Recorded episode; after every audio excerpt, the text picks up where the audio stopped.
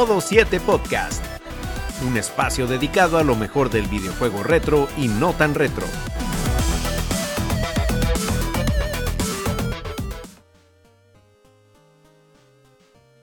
Muy buenas y bienvenidos amigos a una nueva entrega de Modo 7 Podcast. Gracias por darse cita con nosotros como de costumbre. Y bueno, en esta ocasión vamos nos vamos a dejar ya de Nintendo, películas y demás y nos dirigimos a la antigua Grecia porque venimos hablando no solo de uno de los clásicos de PlayStation 2, sino que se ha convertido con el paso de, los años esa IP en uno, en uno de los pilares de, Sony como empresa. Y no es otro, como ya habrán visto en el título y leído por todas partes, God of War de, de 2005, el primerito. Y bueno, ya saben cómo hacemos la cosa por acá. Vamos a hacer un repaso del background, del desarrollo y comentar todas esas cosas interesantes para nosotros. Así que por favor quédense y disfruten hasta el final y recuerden, eh, agradecido sobre todo con todos los que se han venido suscribiendo y sea vía de los shorts de YouTube o los últimos programas que hemos ido haciendo. Por favor continúen con, esas muestras de, de, apoyo. Un like, eso nos ayuda bastante porque nos da notoriedad y comentarios, dejen cualquier feedback, cualquier cosa que, y que le gustaría ver o que le gustaría que cambiemos. Eso es súper bien recibido por acá. Y nada, solamente eso, pedirle que nos sigan apoyando y agradecerle el apoyo brindado hasta estas alturas. Antes de arrancar, quiero eh, bueno, hacer saber que en este episodio íbamos a contar con la compañía del amigo y hermano Oliver Mañón del canal Geek Plus y también del podcast local Vainas Geek. Pero desafortunadamente su laptop ha, pasado a mejor vida, parece. Y nada, va a tener. Me dijo, bueno, voy a tener que estar una temporadita fuera de YouTube porque se me ha dañado en mal momento. De todas maneras, hermano, un millón de gracias y ya coordinaremos más adelante eh, con qué excusa te, traeremos por acá. Y otra cosa también es agradecer, como habrán podido ver en la entrada de los últimos episodios, hemos eh, incluido una intro y quiero agradecerle a Pablo Naob y a su señora Monse, Monse Makoto, al igual que a todo el personal de Freaking, por esa, eh, por esa intro también trabajada que nos... Eso fue un regalo. O sea, hubo... Eh, mira, toma, eso es solamente para... como una muestra de, apoyo al proyecto. La verdad es que... agradecido Pablo, ya te lo he hecho saber por distintas vías, pero quería hacerlo apropiadamente por acá, ya que en el, en el último episodio cuando recibí el archivo ya estaba todo editado y todo montado. Pero de nuevo, Pablo y Monse, muchísimas gracias.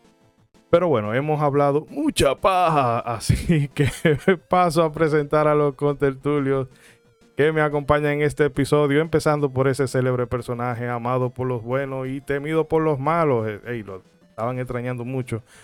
El Marajá de Capultala, Ronzo. Ronzo, por fin, el buen hijo a su casa vuelve. ¿Cómo está usted? Buenísimo, te digo, bien, muy bien estoy. Va a seguir abusador.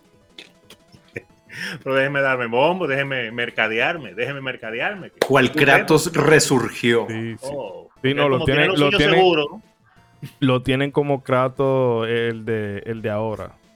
Modo Daddy. oh, pero vea, que uno tiene que buscársela porque ustedes tienen lo, suyo seguro, pero yo no. Chicas, sepan que el Marajá no solamente es un padre responsable, sino que es un hombre responsable. Guiño, guiño.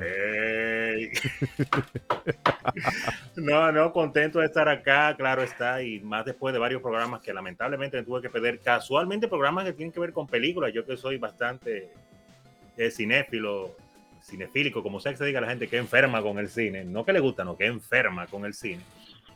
Cinéfilo, cinefílico no. Suena, cinefílico suena. sí, yo me imaginé con el celuloide. No, por favor, vigílenlo a él cuando, cuando vaya al cine. Vigílenlo.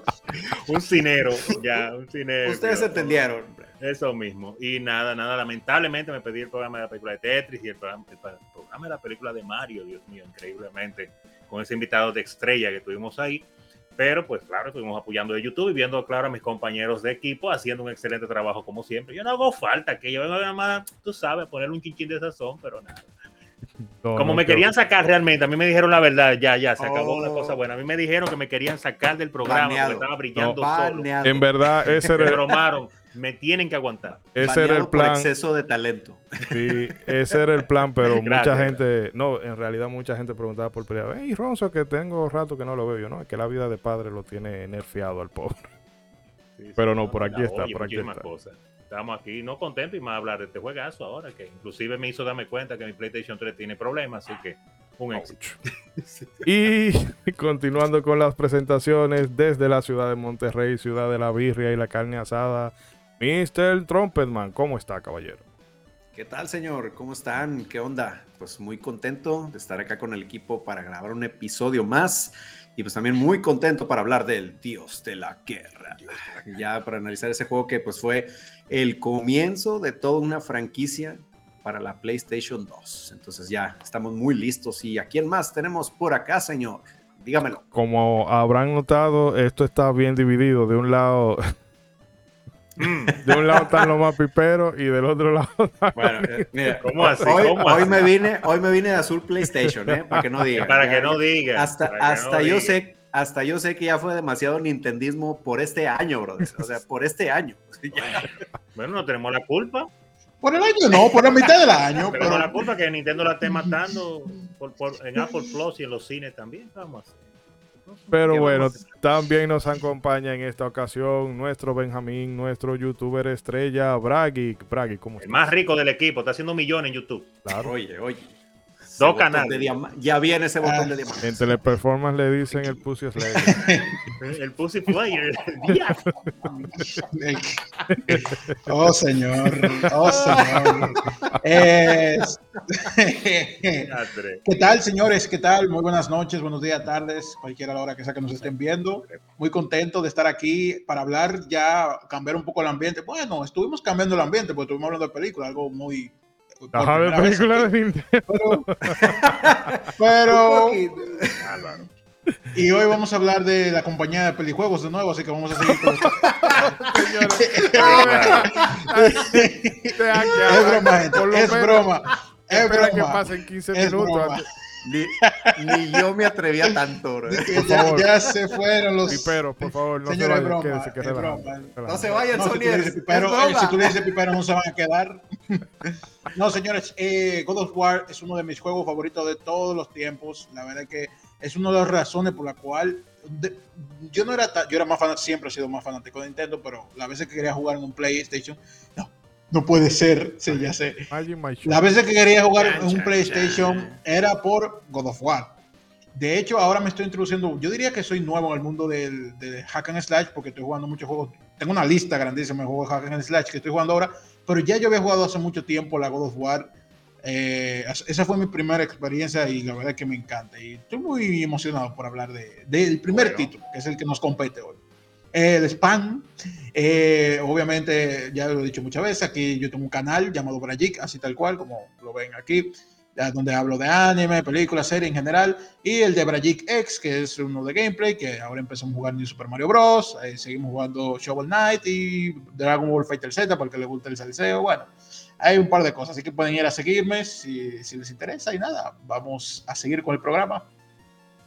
Bueno, pues entonces ya hechas las presentaciones, vamos a hacer una pequeña transición y venimos con el contenido que hemos preparado. No se muevan. Y bueno, ya estamos aquí gracias a la magia de la edición y chicos, Siempre. como de costumbre antes de meternos con el juego, brevemente. Ronzo, como teníamos rato que no lo teníamos por acá, vamos a darle chance de que usted en La cuava a unos, sí, no, no, en un minutito resúmame sus impresiones y su valoración de, del primer God of War. Bueno, ¿qué puedo decir? ¿Qué puedo decir? Que prim- lo- una de las primeras cosas que me- no me digan Nintendero, claro que no, pero una de las primeras cosas que me llamó la atención de este juego fue que tiene una calidad y una precisión en los comandos muy parecida a la de Super Mario Bros. Entonces creo que esa fue una de las claves de su éxito. Señores, ya- ya- Perspectiva. No, no, no, me gustó mucho el juego, como siempre, eso fue en el año 2005, no me acuerdo dónde yo estaba en ese momento, y después... no. Santo. Era Play- Yo estaba comiendo tierra en esa época. Consciente, pero comiendo tierra.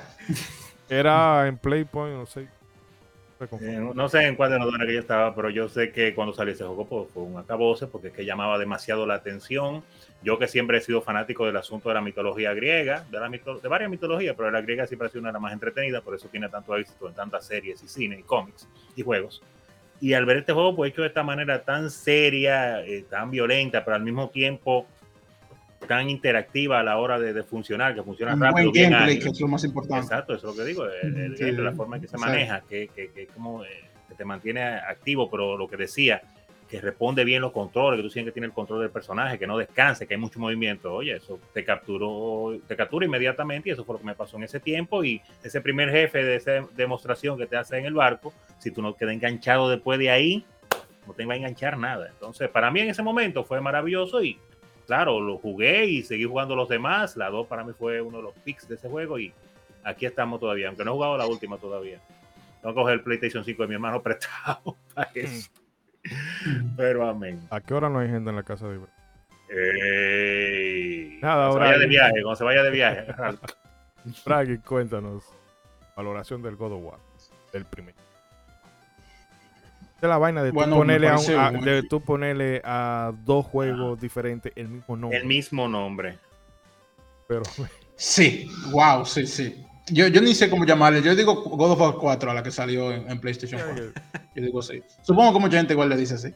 Bueno, el juego obviamente fue muy atractivo para mí en esa edad porque el, uno de los factores del éxito de ese juego, sin duda alguna, es que trae mucha violencia trae un poco de, mm, de, de rico, Trae, y entonces lo mezcla, mucha acción y lo mezcla con dioses. ¿Qué, qué, qué adolescente geek, eh, friki o cualquier friki en general no va a quedar atraído por eso? Es difícil que no lo haga. Y efectivamente, eh, God of War fue un juego que, eh, que cualquiera le puede gustar porque no es nada complejo en el sentido de que la, la mecánica, acción, por acción, es uno de los eh, y yo quedé, la vez que lo probé dije, wow, qué frenético, qué frenético, porque la verdad, eh, los juegos de acción que había jugado así tal cual, lo más cercano era Zelda, y Zelda como tal no, no se caracteriza por ser, eh, para tener esa velocidad, ¿no? Tiene acción, siempre ha sido un juego de acción, pero no a ese nivel, hack and slash. Ya para ese entonces lo, lo referente que había era cosa, este juego, Devil May Cry. Devil May Cry, yeah. Pero fue eh, eso, esa jugabilidad tan buena y mezclada con un concepto tan interesante de este tipo, metiéndose con, con criatura mitológica para llegar a, a, donde un dios, realmente me, me, atrajo y me capturó. Me imagino. Y en el caso de usted, Mr. Trump, hermano. Bueno, en su momento eh, a mí no me tocó jugarlo. En algún momento me tocó jugar uno de los de PSP. Ah, me acuerdo que llegué a jugar un God of War de PSP, iba justamente íbamos a ensayar a la casa de un amigo, este, ahí en un grupo en el que estaba, y él traía su PSP. Entonces, oye, ¿quieres jugar? yo, ¿qué traes? Y al God of War, yo, ah, mira, sí, sí lo he visto.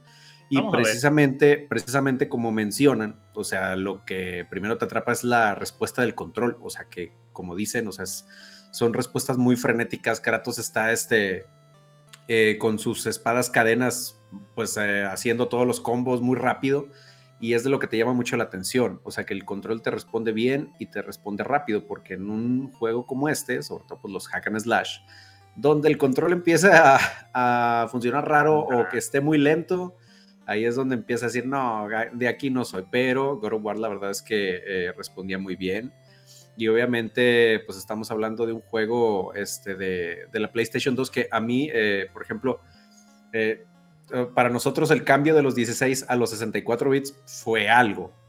Pero otro cambio, otra transición que también nos tocó fue de los 64 y el 32 a los 128. O sea que dejamos atrás estas gráficas low poly que teníamos antes y ahora ya teníamos estos eh, personajes más definidos, estos escenarios que, que ya estaban este, mejor construidos. Entonces, obviamente, ver un juego tan frenético como God of War, con, también todos estos escenarios este, de la mitología griega, estos este, jefes enormes de, a los que te tenías que enfrentar, la verdad es que es un juego que, que te atrapa tanto en lo jugable como este, en lo visible y obviamente también en lo sonoro, porque pues, toda la, la música que ya más adelante hablaremos de eso, es, tiene un muy buen toque. Eh, bueno, En mi caso, yo descubrí este juego No le gusta un- tampoco, igual que Zelda. Exacto, por, un innombrable que no vamos, pero Ronzo lo conocerá como el hombre del sofá.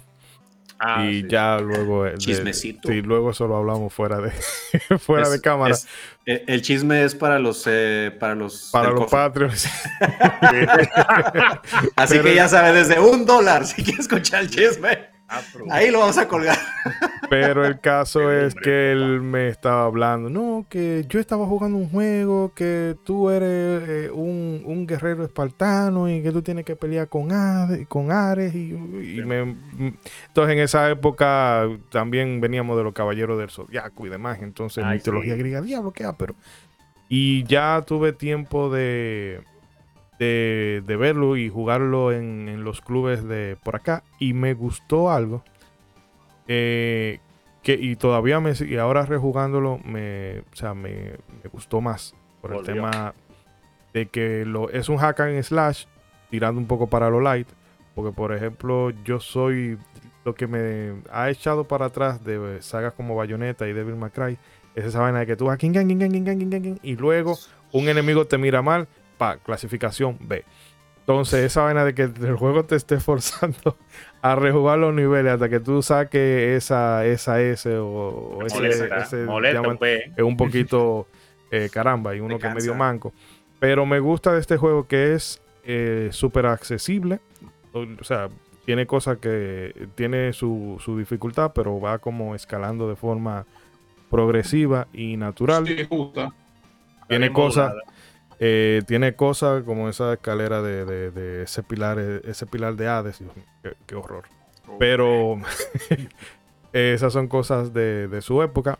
Pero luego de eso está lo espectacular que eran los combates. Porque yo en la actualidad no me gusta mucho esa vaina de los Quick Time Event. Pero en ese momento estaba Ah, muy bien exacto. planteado. Y era algo que tú tenías que ganártelo. No es que el juego te lo pone simple y llanamente para, eh, eh, para precisamente acortar. Así que estás jugando. Sí, sí, que tú vas caminando por un, por un, eh, por un callejón.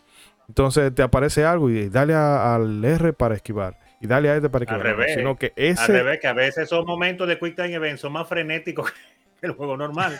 Porque es más rápido. Y si no, te a. Estoy asustado, ¿eh?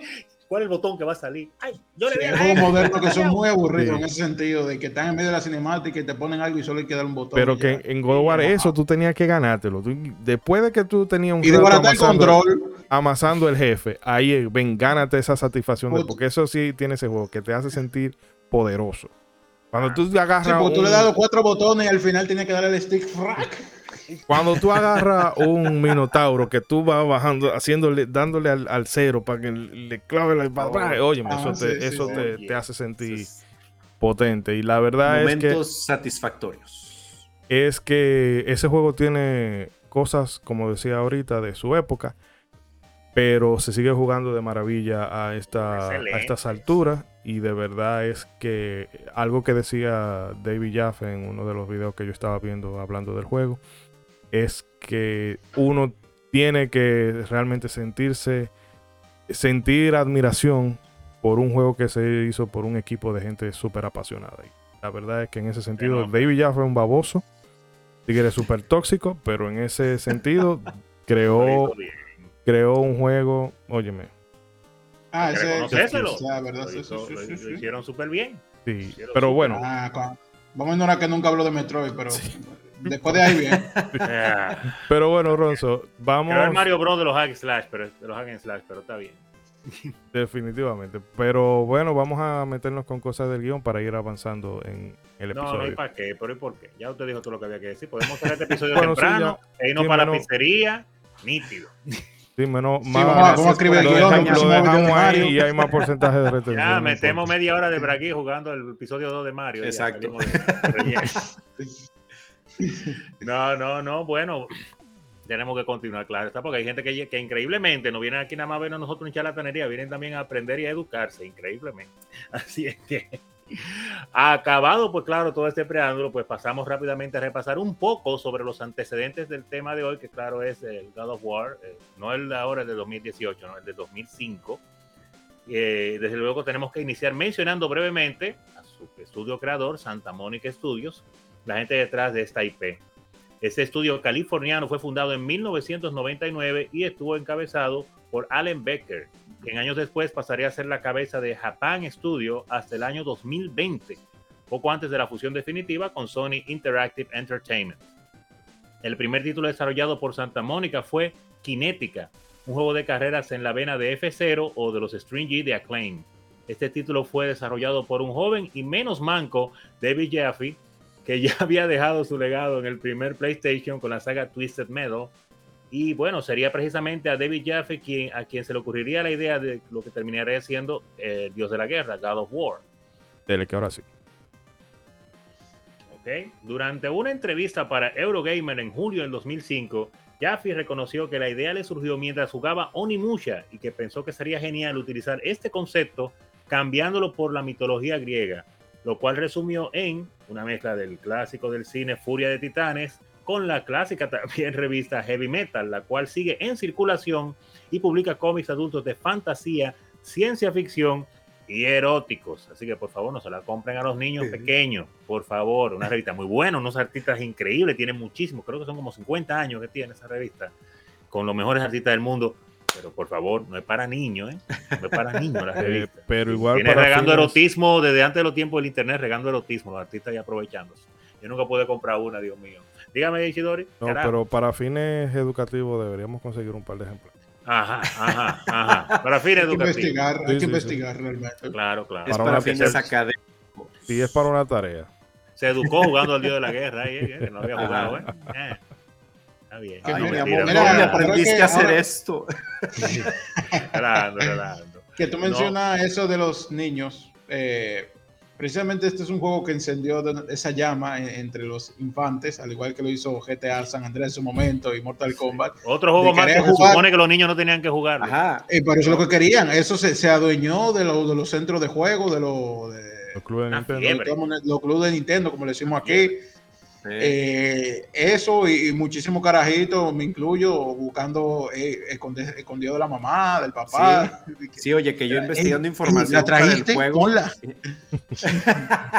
Oye, que, que yo investigando información para el juego, de repente leo los comentarios así de los usuarios y, ah, sí, yo lo jugué cuando tenía siete años y yo, ¿qué? Bárbaro. Yo, ok. Bárbaro. Ok. Mira, Eso Lo que tocaba era eso, o sea, yo también que lo quería jugar, pero es algo que en la, en mi sa- en la sala de mi casa es imposible. O sea, imposible jugar Sí, eso ahí. no. No, no te, por más fuerte, más tranquilo fueron los padres. De hecho, yo quedé impresionado que una Tú. vez que yo fui a la casa de, de una familia, eh, de una iglesia, o sea, una familia, vamos allá, Ajá. y el muchacho se pone a jugar en la sala. Estamos ahí God of War y yo No. jugando eso aquí. Y entonces hay una parte donde comienza. Qué eh, avanzado. Eh, comienza Kratos a, a- él, él agarra a su, su mujer y fuá, fuá, fuá, fuá, fuá, fuá, fuá, y yo y to- todos estamos en la de- sala ahí y mi mamá estaba en la cocina con la mamá de él y yo estaba como incómodo. y yo como miércoles pero vamos al cuarto a jugar aunque sea no coño pero Qué avanzado, oye. Eh, Sí, sí. Pero bueno, vamos a ver. un- tenemos un pequeño inconveniente con el amigo Ronzo. Vamos a ver si lo recuperamos. ahí, Ahí está, ahí está. ya. Ahí está, ya, Ya se me fue Chidori, ya lo volví a ver, me estaba haciendo falta, Ah. me salió una lagrimita. Pero bueno, que con. eh, al hilo de lo que mencionaba Ronzo, Claro. realmente será una idea ganadora. Porque tú tomar mitología griega, que de hecho el propio Jaffe decía, es que esa, esa mitología ya tiene elementos de gameplay en sí. Porque, por ejemplo, tienes eh, lo de el combate de, de Ulises en la Odisea con, con el Cíclope, lo de la cabeza de Medusa, eh, que si los Hidra. trabajos de Hércules, la, el- o sea, Uh, lo de la Hidra, que le mocha una cabeza y sale otra. Y es que esa es una idea millonaria. Tú tomas esos eh, elementos y esa mitología que es rica y le das un giro porque la mitología griega eh, es que a- a- hasta cierto punto llega a ser cómica. En, en algunos En puntos. muchas cosas, Sí, por, por lo fantasioso. vaya. Sí. Eh, y, Y también tiene sus cosas, sus cosas trágicas y cosas tontas, pero tú Bastante agarrar y darle ese giro a, no, mira, vamos a hacerlo algo más adulto, Ajá. más maduro, le vamos a poner tetas porque eso vende desde el principio de la humanidad. Y si tienes un, equipo de, de gente talentosa, pues, mm, o sea, muy mal tenían que hacerlo para que esta idea le fallara. Sí, que como mencionas, o sea, por más que ya estas historias de la mitología griega ya te den un camino a seguir, o sea, realmente no simplemente fue de, ah, pues vamos a agarrar estas batallas y vamos a ponerles gameplay y ya, o sea, realmente supieron darle su propia identidad haciendo girar todos estos elementos alrededor de la figura de Kratos, o sea, y de darle a Kratos todo un background este, en su historia, o sea, porque, pues, eh, por más que, como eh, lo mencionaba, por más que ya conocieras estas historias, tú lo que querías saber era la historia de Kratos. Oye, ¿por qué le pasó esto a Kratos? Eh, ¿Por qué pasó esto con su familia? Este, ¿Cómo va a matar a este dios? ¿Qué va a pasar cuando eh, logre alcanzar la caja de Pandora? O sea, todas esas capas de historia que le fueron construyendo a Kratos y que se iban develando poco a poco en el juego, era lo que te clavaba a seguir jugando y era lo que te hacía ver esto con pues un toque de nuevo, ¿no? Y, y, y que te daba esta curiosidad para realmente terminar el juego y, y conocer más, más del, del lore de, de, God of War. Entonces está muy bien cómo lograron eh, atinarle a eso. Un lore que se iba construyendo encima de un lore ya tan conocido y tan establecido Ajá. como es el sí. griego y aún así sonar como fresco, nuevo y que a ti te interesa saber qué vas a pasar más adelante con personajes que ya tú supuestamente conoces. Ajá. Y no importa, porque, eh, ok, yo lo conozco, sí, pero vamos a ver qué hizo el Dios de la Guerra en el juego Dios de la Guerra con ellos. Y es una cosa increíble. Todavía, todavía en estos tiempos, con las sagas nuevas, ahora que estamos con los dioses nórdicos, estamos en lo mismo. Eh, sabemos cuáles son esos dioses, conocemos todas sus historias, pero estamos viendo la versión Dios de la Guerra de ese universo. Exacto. Y ahí está el mundo gozándoselo todavía. Y son, son duros, son duros. hay un elemento sí, también sí. que ellos mencionaban de que con este juego ellos no estaban tratando de, de inventar la rueda sino de tomar elementos ya existentes, porque era otra cosa que comentaba uno de los, de, de los diseñadores, es que ya Muy para bien. 2005 ya el potencial del PlayStation ya estaba explotado. Ya había muchos juegos que tenían Final una Fantasy ya lo explotaron. que tenían una animación tremenda y ya el hack and slash estaba eh, establecido. Entonces, Ajá.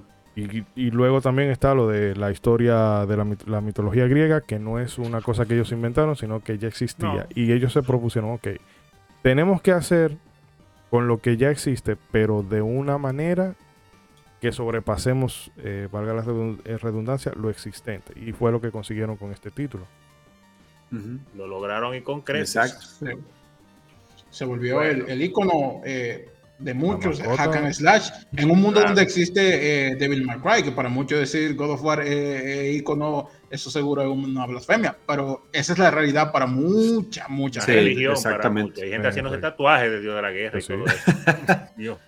calma eh calma calma. Y, sinceramente sin miedo a que me funen para mí o sea, eh, cuando jugué la God of War 1 y la eh, Devil May Cry 1, definitivamente la, me gustó muchísimo más la God of War, que sí, que eh, Devil May Cry fue de los primeros, ya eh, God of War caminó por un camino que ya habían caminado otras personas, es verdad, pero ya los dos juegos, cuando tú, lo, cuando tú vas a, a, a, jugarlo en retrospectiva, en retrospectiva, sí, eh, uno envejeció mejor que otro, realmente, porque ya God of War será más moderno frente a Devil May Cry, pero no con tanta diferencia y ya eso fue en el 2005, bastante tiempo demasiado tiempo. Y yo diría que Devil May Cry vino a madurar como saga como el, con el 3.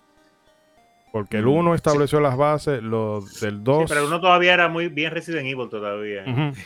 Pero, pero el 2 el era como un paso muy atrás. Y entonces ya con el 3 fue que dijeron, no, miren señores, este es el camino de, este de, el camino de la saga. De y que cuando okay. se han salido de ese camino han salido cosas como DMC, que bueno, eh, que es, como, es divisivo, vamos a dejarlo ahí.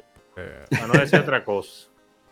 Pero, eh, continuando con las informaciones, porque nos estamos yendo lejos ya, eh, y siguiendo hablando de la compañía, porque tenemos que hablar de los protagonistas, eh, tenemos que decir que a la cabeza de los visuales eh, en este juego quedó el artista Charlie Wen. O sea, su apellido, ustedes saben, tiene que ir por el arte, tiene que ir por ahí. Su inspiración mayor, pues claro, pues como ya mencionamos, fue Furia de Titanes, eh, como hemos apuntado anteriormente. Sin embargo, también tomó prestado el tono y elementos de la ambientación de la película Gladiator, protagonizada por Russell Crowe. Súper pegadísima, más en esa época, ustedes saben, creo que ganó un Oscar y todo en ese tiempo. Pero soy máximo décimo. Ah, ese, ese discurso, mire, y uno ahí, Soy máximo décimo miridio del no sé qué, no sé qué, no sé qué. ah, ya te sabes, padre de un que sé que, esposo de una mujer asesina, y por ahí se va. Pero no vamos, a, no, no vamos a hacer la publicidad completa. El caso es, Así nos vamos a presentar el próximo episodio. no está mal la idea, hacer la versión Soy César Mr. Trumpetman de Monterrey, Nuevo. Está buena, está buena, me gusta esa, me gusta esa. Vamos, a poner esa tarea. Caramba. Eh, pero continuando con el señor Wen, el, señor de los visuales, para la creación de Kratos, Wen decidió, eh, recibió las siguientes instrucciones. El tren del hype. Bienvenido. Llegó, llegó, sí. Ahí pasó. War 2. Emocionado de que estemos grabando el episodio. El tren del hype. Sí, señor. Este programa no contiene risas grabadas ni efectos especiales grabados. No, para, esto, es- esto es súper na- súper natural. Todo naturalito. Ey, pero decir que, claro, que para la creación el señor Wen recibió las siguientes instrucciones. El personaje debía ser brutal, desagradable, violento, antisocial, encojonado y con una actitud de fuck you. Y yo creo que lo logró. yo creo que lo logró. Que a mí me gusta la forma en que, en que él lo dice en el video. Nasty, bruta, Ah, en inglés, claro. fuck you sí. attitude.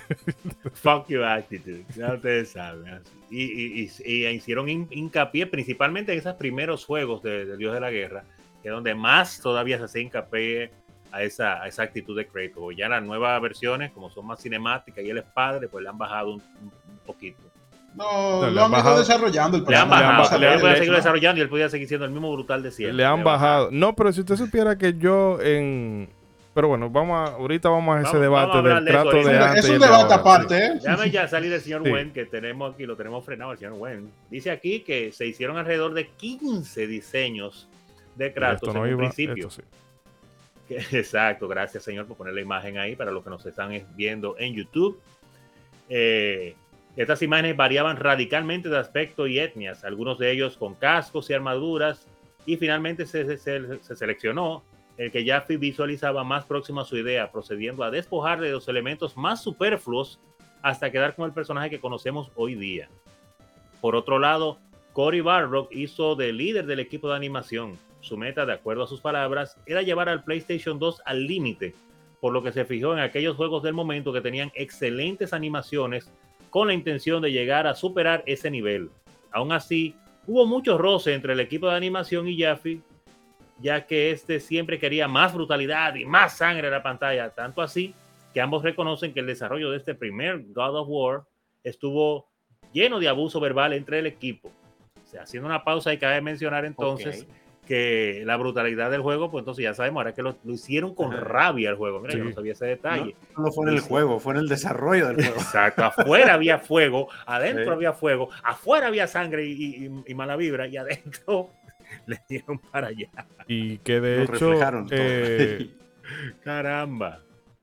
ellos tuvieron problemas porque David Jaffe tenía el inconveniente eh, que se me olvidó mencionarla, eh, ponerla en el ¿El guion, qué? pero no puedo dejar de mencionar a la, a la productora del juego, eh, Shannon Stustil, que Claro. ella eh, decía en, en, esa entre- en esa misma entrevista de Eurogamer que hemos citado, que durante el primer año Ajá. Ellos están, es que nosotros no tenemos un juego porque es que eh, David Jaffe no sabía cómo expresar bien qué era lo que quería. Y eso también en su cabeza, llevaba, pero- si era como, "Ey, pero no encuentro cómo decirlo. Y entonces él, esa imposibilidad pero no de poder incomunicarlo y el, el equipo no entender qué es lo que quiere este hombre, causaba mucha tensión. Y bueno, tensión no, que ahí eso primero es, que tiene que se mentaban la madre y Ah. de todo ahí. increíblemente. Eh, interesante también en este caso, eh, como pues, eh, para que la gente diga, wow, pero ¿y de dónde le habrá salido esa cosa? Y era que desde el principio, esas eran las ideas que estaban claras. No sabemos cómo va a ser el personaje, no va a ser cómo va a ser el juego, pero sabemos que el tigre tiene que ser brutal y siempre Sí. tiene que andar quillado y no coge corte a nadie. O sea que eso estuvo desde su ADN inicial en, en el Dios de la Guerra. ¿De dónde le salió a Jaffe eso? No sabemos, pero le quedó bien. Y o una cosa, hay un es- hay un blog de Charlie Wen que se llama Street Ujú. Writer Podcast Ok. Ahí puso un poco de cómo fue el proceso creativo de Kratos. Y él mencionaba que, bueno, el, el David Jaffe no, le- lo que le decía al equipo era que no se limitaran a recrear como o inspirarse en una figura histórica, vamos a decir algo Alejandro Y ya. Magno, Aquiles, que no es tanto histórico, pero entiende la idea. Y era como que dibujaran esos que ellos visualizaban como que se imaginaran a, a la guerra, al odio, a la rabia, como si fuera una figura humana y lo transmitieran. Y por eso salieron muchos dibujos eh, tan zarros y tan extraños. Pero Tan que, diferente uno de otro. pero que finalmente la inspiración de ese juego fue el personaje de, de Derek eh, Vineyard de American History X. Este ¡Oh! personaje de, de Edward Norton. Edward Norton, claro. Edward, Edward Papacito Norton, por favor, en esa Oh, película. Así, así se le dice en esa película. Muy fuerte, realmente- muy fuerte en esa Interesante, película. Y lo veo, sí. Sí, lo no, eso Kratos, cuando sí. tú, cuando tú ves la foto de Kratos al lado de, la, de ese personaje de Sí. Edward Norton, tú dices, coño, pero es verdad, no lo voy a poner acá. Porque primero, ¿Por American no? History ¿Por X no? es una, esa película, o sea, buenísima. Muy bueno. Eh, pero es una él tiene un película que tatuaje no- en el hombro que está, Exacto. está funable Ajá, aquí. sí, entonces sí, yo, sí, sí. él tiene el, personaje principal para quien se haga la idea es un neosimpatizante de- Ajá, digamos que se leyó mucho el Minecraft alemán entonces no el Minecraft, no, el Minecraft. Ajá, no, el no. Minecraft alemán El- entonces el otro. sí. pero realmente Fanático del señor del bigote. sí, Ajá.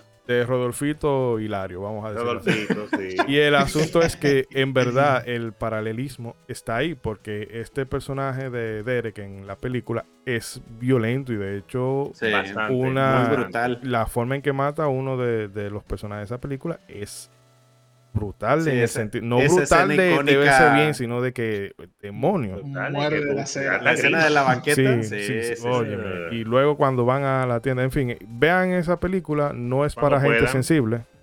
Sí, para adultos, para adultos. Entienda, y también hay Ah. que entender que esa película no está eh, romantizando esa postura, sino todo lo contrario. De cómo, eh, que de hecho eso pasa también en el viaje de Kratos, pero ya cuando se llega a la tercera, a la tercera entrega, de que la, la violencia, la ira, el odio y todo eso no te lleva a un buen lugar. No Eso es básicamente, exacto. La venganza nunca es buena.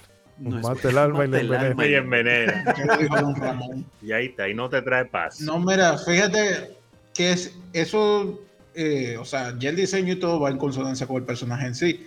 Antes de decir lo que voy a decir, eh, cabe destacar que ah, eh, Kratos no, se tenía pensado de, de color azul sus tatuajes. Mm. No iban a ser rojos, iban a ser azules. Estuve Qué leyendo, así diferencia. que, pero ellos decían como que no, no, no hacía el, el- no es paralelismo la palabra, eh, Ajá, no match, no resaltaba match. no sé, el contraste, el No contraste, no sé, eso mismo, el contraste. Entonces dijeron, ponlo de rojo y dijeron, ok, Sí, perfecto, déjalo así. Y sí, yo vi, yo vi el diseño azul incluso y sí, ¿verdad? No, no se ve muy poderoso. así. Dicen, Pero fue un cambio Rojo interesante. siempre es mejor. Ajá. dicen también eh, por ahí las malas lenguas que está- bueno, aparte de que le iban a poner azul porque a David Jaffe era de que, que le gustaba más el azul. Pero también dicen las malas lenguas que al final una- otra de las razones por las que lo cambiaron era porque en este juego, en el, en el Diablo, hay un personaje que es el bárbaro, que tú lo uses. Y tú ves al bárbaro en el juego de Diablo, que es un juego que es extremadamente famoso. Es un bárbaro con un tatuaje azul, con una Oh. ropa medio vikinga y con unas armas Oh. de Cierto. entonces se parecía Sí, demasiado. yo vi eso también, sí. Entonces podía, podía ser, podía ser Ajá. motivo de Vamos a demanda. hablar una cosa. Dijeron, ya, si a ti te gusta mucho azul, pero Sí. mira, vamos a evitarnos problemas. Ajá, sí. Vamos a evitarnos problemas. Ponlo rojo. Oh. Siguiendo con la idea, eh, el personaje no solamente, o sea, el juego en general vino a marcar una, una diferencia de que trajo esta violencia, trajo esta sensualidad en cierto momento, eh, los dioses, o sea, esa blasfemia, vamos a decirle. Este, y el personaje no solamente es violento, sino que va en contra de todo lo que era el personaje clásico en un videojuego, Ah, protagonista, sí. el héroe. Es un Aquí antihéroe, pero es antihéroe más hasta el antihéroe, punto de la, exacto. de la palabra. Sí, exacto, Super exacto. Y, Sí, y- y entonces, al punto de que en medio del juego tú mismo puedes matar a personas inocentes. Eh, Sí, y yo lo hacía gente pa- que van ahí, tú le das Yo tu lo hacía para curarme Te vida te daban vida. Te dan vida. y no me arrepiento de nada. En la versión norteamericana, acá- por lo menos, porque en, la versión europea le quitaron todo eso. Ah, Oh. Según me Ah, dijeron. pobres eh, europeos. Le, ba- Sí. le bajaron ahí porque Sí. había cosas demasiado violentas. Entonces, parte de sí. Entonces, tam- eh, eso, también alguna cinemática que había algunas personas diciendo, Kratos, ayúdame por favor, gente que eran, y Kratos como tenga su camino por ahí, o hasta incluso lo mataba, o sea, como quitándolo del medio. Entonces creo ese también ese contraste que pues, a muchos niños realmente les gustó. Pero es, es bueno en el sentido de que, como decía Chidori, al final no es algo que romantiza esa actitud, eso tiene su consecuencia. Y Claro. de hecho, desde la primera ya se va dando esa pincelada de, de- de que Kratos no terminó feliz, no terminó bien con todo el lo que juego comienza pasado. con él triste, porque el juego comienza él tirándose Sí. Él tirándose y así Ajá, termina Que lo que haciendo no le valió de nada. Ey, Entonces, es como eh, Breaking Bad, ese tipo de cosas, ¿no? De que mucha gente, ay, que romantizan al personaje Walter White. Y yo, ah, pues tú no entendiste Breaking Bad, mejor. Pero. Eh, lo, lo mismo aplica aquí. exacto. Y me parece, me parece muy buena esa decisión, porque fue una decisión también arriesgada, ¿no? Porque tú sabes que a entre los 90 y principios de los 2000, pues cualquier cosita rara venía la gente de la sociedad de iglesias y "Mm, ese juego prohíbanlo, banenlo, cosas así. Y eso. Pero un Sony. verdad republicano loco echándole la culpa de lo que sea a God of War fácilmente. Sí, Ah, no, y que- sí, sí, que- sí. o sea que como mencionaban ahorita, o sea, Ajá. muy importante que ellos ya tenían bien visionado cómo querían hacer a Kratos. O sea, no sabían cómo iba a ser, no sabían qué color le iban a poner, pero ya sabían cómo iba a ser El personaje. el, el personaje, su carácter, juego- su comportamiento, este, y eh, también, ahorita también que mencionan esta parte, la de que, pues no, tampoco se trata de glorificar la violencia y No, de, de decir, ah, mira, está-". o sea, no, realmente, como les digo, conforme vas avanzando en el juego, vas quitando cada una de esas capas de historia y vas entendiendo por qué él es así. O sea, por qué él termina siendo un canalla que, que le vale queso toda la vida y, este, y le vale queso a quien tenga que matar. O sea, hay una razón detrás de eso. Y las este, cosas que le por- suceden por ser así, porque no todo le sale bien. Exactamente. Estoy O sea, viendo una a- experiencia que no es para tú inspirarte en él, en ser así, sino para que tú ver, eh, ver cómo una persona así pu- puede llegar a Cómo ser termina. así y las consecuencias de ser así. Sí, exactamente. O sea, también, o sea, a dónde, a dónde lo lleva, pues ya el, el que pues, le valga queso todo lo que hace, ¿no? O sea, y- Todavía Y- está pagando eh, la consecuencia de eso. Ajá, exactamente. nuevo. O sea, y, y cómo van hilando esto en la historia, que digo, pues, o sea, me llama mucho la atención cómo también estos elementos, o sea, los van armando muy bien en la historia, que tú dices, ¿y por qué tienen las espadas? Ah, pues porque fue un castigo de Ares, donde ya lo esclaviza para que se vuelva su sirviente, entonces le pone estas espadas encadenadas a sus brazos que aún en los juegos recientes no se ha podido quitar. Este, pero dices, ah, mira, o sea, por eso tengo estas armas, por eso no me las puedo quitar, o sea, son, son un símbolo de, de que ahora él ya es un sirviente, un esclavo de Ares, o sea, entonces me encanta cómo van hilando todo esto ah, para darle esta identidad a, a Kratos, o sea, está muy, muy interesante cómo se va armando ese rompecabezas de, de por qué Kratos es Esa así. característica ahí. Sí. Eh, realmente el personaje de Kratos también me recuerda, salvando la distancia, un poco al personaje de Guts. De que son personajes Ah, que, tú lo, ve- Berserker. que tú lo ves siempre, óyeme, pero este tigre, eh, con Berserk me pasaba eso, que yo veía a Ronzo y veía a otro amigo de nosotros, Wilson, leyendo el manga y yo solamente veía cómo dibujaban la expresión de rabia de- del tipo y siempre estaba rajando a uno con, con la Dragon Slayer llevando cabeza y tú, oye, pero ¿qué le pasa a este tipo? Entonces cuando tú lees la historia, tú dices, ah, no, pero es que, Ah, es que él, él hasta poco está haciendo. Entonces, lo de Pobre Kratos es bueno también que le hayan puesto ese background de, de, de la familia y que no solamente es que él mate a la familia en un ataque de, de ira o poseído por Ares, es que entonces te maldicen y tú tienes que cargar con esas, con la ceniza de, de tu esposa y tu hija Sí, adherida ajá. a tu cuerpo mientras vida tú tengas. Entonces, en el espejo, también, gran detalle. También hay que tener en cuenta de que cuando el juego empieza, Kratos tiene 10 años de pesadillas, o sea, reviviendo esa escena Sí. una, otra vez, una, otra vez, una, otra vez, y ya a ese punto la psiquis de, ese loco personaje está, rota. Y obviamente no estoy justificando, porque antes de, de todo eso, eh, él era un, un guerrero espartano que Sí. saqueaba seguramente eh, violaba y hacía... de- Bueno, vamos a... Eso lo voy, a lo voy a cortar ahorita en para que- Y hacía de guerra. y hacía de cosas que se hacen en la guerra, es decir, que no, es- que de- no se volvió un personaje malo después de, de lo que le pasó, sino que ya eso venía, pero que ese grado de, de odio y de desprecio contra todo es resultado de esa, de esa década de revivir una y otra vez eh, la traición de Ares, porque eso fu- es- fue eso, de bueno, tú eres mi sirviente, y ah, bueno, yo te hice que tú mataras a tu mujer y tu hija para Sí. que ya tú no tengas vínculos mortales. O sea, Tigre ya te estaba sirviendo. ¿Cuál era el problema de terminarlo Sí, de más todavía la paciencia. Un Sí, poco los sí. dioses griegos son así, son medio loqueteados. Y, Ajá, exacto. y Kratos también como que no es muy brillante porque No, una de las cosas que me molesta de, de, de lo- de todos esos juegos es que Diga. un dios le ofrece algo, Kratos dice lo voy a hacer, después ¡fuap! el dios se lo, se, lo, se lo mete frío el puñal, vamos a decirlo así. Entonces, ah, me traicionaste y viene otro dios, ah, mira, ahora te voy a. ese te, ese te traicionó, pero yo te voy a dar la clave para que tú lo destruyas y te, co y te cobres venganza y todo eso. Ah, y luego Nunca cuando hace lo que el otro le dice, pa, ese también lo traiciona. Sí. Y después vuelve a lo mismo.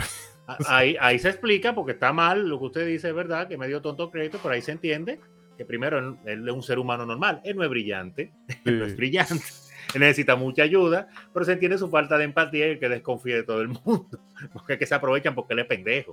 Sí, Ajá. Pero bueno, pero vamos a continuar con guaremate, vamos, como Es- se conoce en mi país. Guaremate. Es muy un tonto ingenuo, útil, un tonto ingenuo. útil. Se aprovecha. Él anda por un calabozo donde hay un grupo de gente matando los demonios, caballos, serpientes, todo. Se encuentra dos mujeres en cuera y él lo enamoran y él brinca con ellas. No, eso- eso es ser Y él se inteligente. enamora. Eso es ser inteligente. Ah, inteligente. Ah, ahí sí inteligente, ¿verdad? Ahí sí Eh. inteligente. Diga, podría ser la última vez. Si nadie Ajá, sabe. sí, sí, sí. Ah. Mire, pero nos hemos llevado del gusto de los comentarios tenemos más información que hablar acerca de los creadores de este juego, que no hemos terminado de hablar de ellos, de las- por lo menos de las figuras principales y otras otras figuras que no pueden dejarse de mencionarse por su capital importancia en este proyecto son pues Kevin Fieldman, que es el diseñador de los niveles, y Stig Asmussen, Stig Asmussen, eh, diseñador de la ambientación.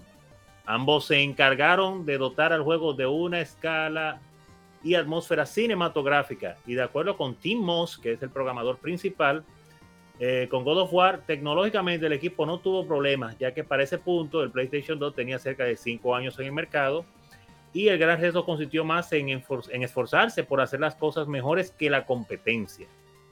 Por su lado, Richard Fogg, o Foggy, o no sé cómo se pronuncia, eh, diseñó el sistema de combate, el cual consta de dos elementos, el macro, que hace referencia a los Quick Time Events a la hora de rematar a los enemigos de una forma ultra violenta, y el micro, que es toda la parte del hack and slash inspirada en títulos, claro está, como Devil May Cry. Eh, de hecho, para quien no esté familiarizado con los Dios de la Guerra previos a 2017, el gameplay se puede resumir perfectamente en que es una mezcla de acción frenética de los Devil May Cry con la exploración y los puzzles del juego Ico. Ico. Ajá. Eh, eso es una cosa de haciendo una pausa y mencionar que es una de, increíblemente en un juego con tan violento, tan frenético y tantas cosas. Y lo han dicho, creo que en algunas entrevistas, que Aiko fue una de las inspiraciones también para crear el dios de la guerra. Y tú dices, pero ¿y de dónde? No se parece, no nada. Quizá no se parezca en la acción, obviamente no. Pero en ese asunto de llevar una historia cinematográfica, integrársela eh, de una manera que fluya con el juego, porque el dios de la guerra, eso es una de sus mejores cosas que tiene, es que tiene mucho cinema, cinemático, pero al mismo tiene mucho de gameplay bien equilibrado, que tú no sientes que uno se come al otro, como pasa con Metal Gear, que se lo come más la parte cinematográfica que la parte de gameplay muchísimas veces, y muchísimo más en las últimas entregas. Pero el Dios de la Guerra va bien equilibrado en cuanto a eso, en cuanto a un poco de historia, bien cinematográfica, pero mismo tiempo gameplay frenético, que- par de quick time events para, para, para, para equilibrar. Y seguimos entonces con, con, con la candela. Entonces, eh, me imagino que de ahí fue que copiaron de Aiko, porque la narrativa de Aiko y, y, y obviamente después de los Shadow of the. Colossus.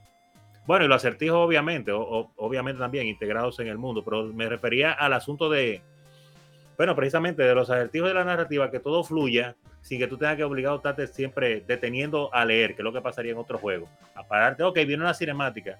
cinco o seis minutos leyendo la historia y estas cosas. No, no. Con conversaciones naturales, con lo que tú vas viendo que va pasando, ya tú sigues para adelante, ya tú sabes lo que está sucediendo y le da para allá. Y, y, y entonces uno diría, no, Ico no tiene nada que ver, tiene mucho que ver desde el punto de vista de un creador de, de videojuegos, se inspiran en esas cosas. Yo ven cosas que uno no ve. Eh, disculpe, que iba a decir algo más. No, y que de hecho a, a Aiko debemos de hacerle un día un programa. No, Aiko, Porque una gloria, una gloria. eh, la Que nada más filosofía tenga de 10 views, diseño, pero hay que hacerlo. la filosofía de diseño de, de Aiko por- es lo que terminó dando a pie a, a Dark Souls. Si, si Destaka Miyazaki no juega Aiko, También, posiblemente se hubiese quedado trabajando de contable en una oficina de Japón. ustedes Entonces, saben, Aiko, o sea que Aiko dio, crea- ayudó a crear el dios de la guerra y, Dar- y la saga Dark Souls. Sí, Oye, que eso fue lo Y- que- y, hay, y hay gente que todavía no ha jugado Aiko, Dios mío. no, es lamentable el caso de que se por, y no, que si Aiko lo lanzaran el día de hoy, fuera un escándalo porque dijeran, wow, fueron, Aiko fuera un juego indie de ahora y la gente tuviera, wow, Dios mío, Ah, Aiko, qué claro. brutalidad, qué hermoso, qué belleza. Como un índice brutal. lo Y que era, de hermoso hecho hay- inspirador. Hay un, hay, bueno, hay varios juegos, pero hay uno español que se llama Rhyme, que básicamente toma esa, eh, esa, es un gameplay, vamos a decir, como sereno, porque eso también tiene algo, de que no hay momentos así como de sobresaltos grandes ni de tensión, todo se mantiene no. como en una misma línea y es solamente el vivir la experiencia. Eso sería, ese es lo que definiría ese juego, que no es un juego, es una experiencia. Pero la verdad es que viendo mm, todo lo que, la amalgama de cosas que lidiaron aquí con, con God of War, eh, se nota que independientemente, aunque sí se nota la diferencia del proceso creativo eh, japonés y el americano, porque los japoneses son como, obviamente no hay ese, hay abuso en el área de trabajo, porque tú te tienes que quedar hasta la quimbamba de la noche o tienes que dormir debajo de tu cubículo y demás, pero no hay esa agresividad Acaba en el el turno, muele. Exacto. Eh, pero la lógica es la misma, de tomar esas cosas que a ti te apasionan y que te entusiasman y vertirlas en un videojuego. Que eso realmente es algo universal. Y este juego, o sea, lo demuestra con creces porque estamos hablando de un juego de 2005 que lleva para 20 años. Va para Y ver, yo- por favor. Cuando me puse a, a probarlo para este, para este programa, dije, coño, cuando una vez ya se le van a sentir los años. Porque yo, yo está quizá, bien en mi cabeza yo estoy diciendo, bueno, quizás yo recuerdo que se juega mejor de lo que se jugaba por la nostalgia, pero cuando yo empecé con los combos que veo que los botones responden, lo único que yo eché de Sí. menos ahí es poder tener control de la cámara, porque aquí es eso, que Oh. la cámara es fija. Pero fuera de eso, la- los controles responden. Es lo que yo decía, lo que le decía hace un rato, que no sé si se entendió la analogía, que por eso yo digo que ese es el Mario Bros. de los hack and slash.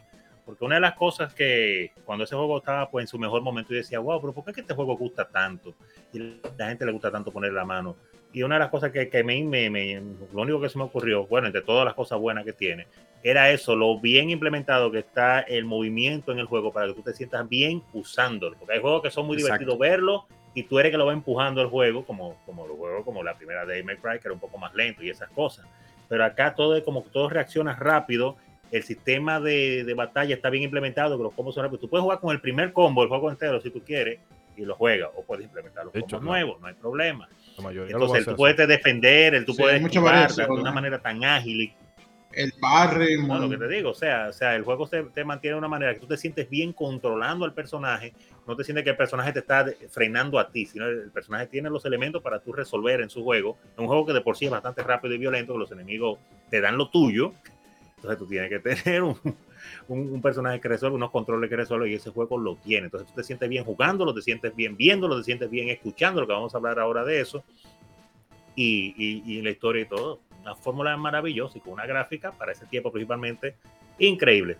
Iba a decir que, con, que lo que mencionaba el señor acá, eh, el diseñador, que, en ese tiempo yo decía, no, ya estamos en el 2005, el aparato tiene 5 años, ya nosotros no tenemos problema con, con programarlo, porque ya sabemos cómo programarlo y vamos a sacar el jugo. Es verdad que el juego quedó bien, pero increíblemente, y so- solo para hacer la reseña, ellos demostraron que el PlayStation 2 da- dio todo eso que dio ahí, que se veía muy bien, y daba para más cuando sacaron la parte 2, porque increíble, la parte 2, entonces ellos di que ya tenían experiencia ahí, pero ahí es que se nota, ahí es que se nota todavía más rompiendo los límites del PlayStation, por eso es un programa, otro programa. Mire, no, eso, eh, de hecho, hay que hacer un episodio hablando de... Gráficamente, ya hicimos- no, no, no. miren, wow. Ya, no, no solamente el, el- el poderío gráfico, que esa, el coloso de Rodas ahí, eso es Eso es espectacular. increíble, el coloso de Roda y los caballos, la cosa de los caballos. Yo decía, bro, pero eso es un PlayStation 2, eso es increíble. Y, eh, pero abordando eso,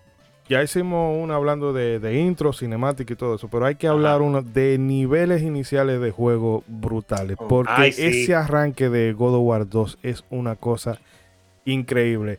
Eh, realmente hay que reconocer que la idea de David Jaffe tuvo muy buena idea y lo planteó y todo, pero Cory Barlow ha llevado la saga en dos ocasiones ya a niveles más allá. Porque primero con el, con el 2 de PlayStation hizo un, que le tocó las labores de director, hizo un trabajo increíble. Y todavía yo recuerdo, Ronzo, que cuando usted estaba increíble, trabajando increíble, increíble. en la tienda de videojuegos, aquellas, ese final, recuerdo en esa pantalla grande que se veía cuando ya Kratos va con, con los titanes y wow, "I see you, I'm coming for you, o, o lo que sea que dice, eso mm, épico, porque no solamente era como se jugaba, sino la narrativa que tenía. Y luego ya en 2018 hace, eh, hace el reboot, que Exacto. hay cosas que yo le, le critico, empezando porque los jefes son troll, hermano del troll, Sí, troll de fuego, pero troll ya de es hielo es otro sabor, es otro sabor. Más Pero, como, pero el caso es que eh, en reconocerle a Cory, a Cory Barlow de que ha llevado en dos ocasiones a la saga a niveles, lo ha, lo ha elevado, ah, lo ha puesto allá. No la ha dejado morir para Ujú. nada la saga. Cuando se pensaba que ya no había más nada que hacer, la revivió. Quizás no La la manera que, reinventaron. algunos Sí. de los clásicos nos gustaría más, pero la revivió, la revivió. Pero era Era necesario. Era no, reinventarse. o sea, necesario. o sea, tuvieron, Ya una muy buena demasiado reinvención. repetitiva se La volvió. Muy bien. Pero Mira, para, lo hicieron un cambio Claro, necesario. Mira, para terminar con unos datos que tengo acá, porque tenemos que hablar un poquito del apartado musical acá en cuanto a información y datos duros. En cuanto a la música,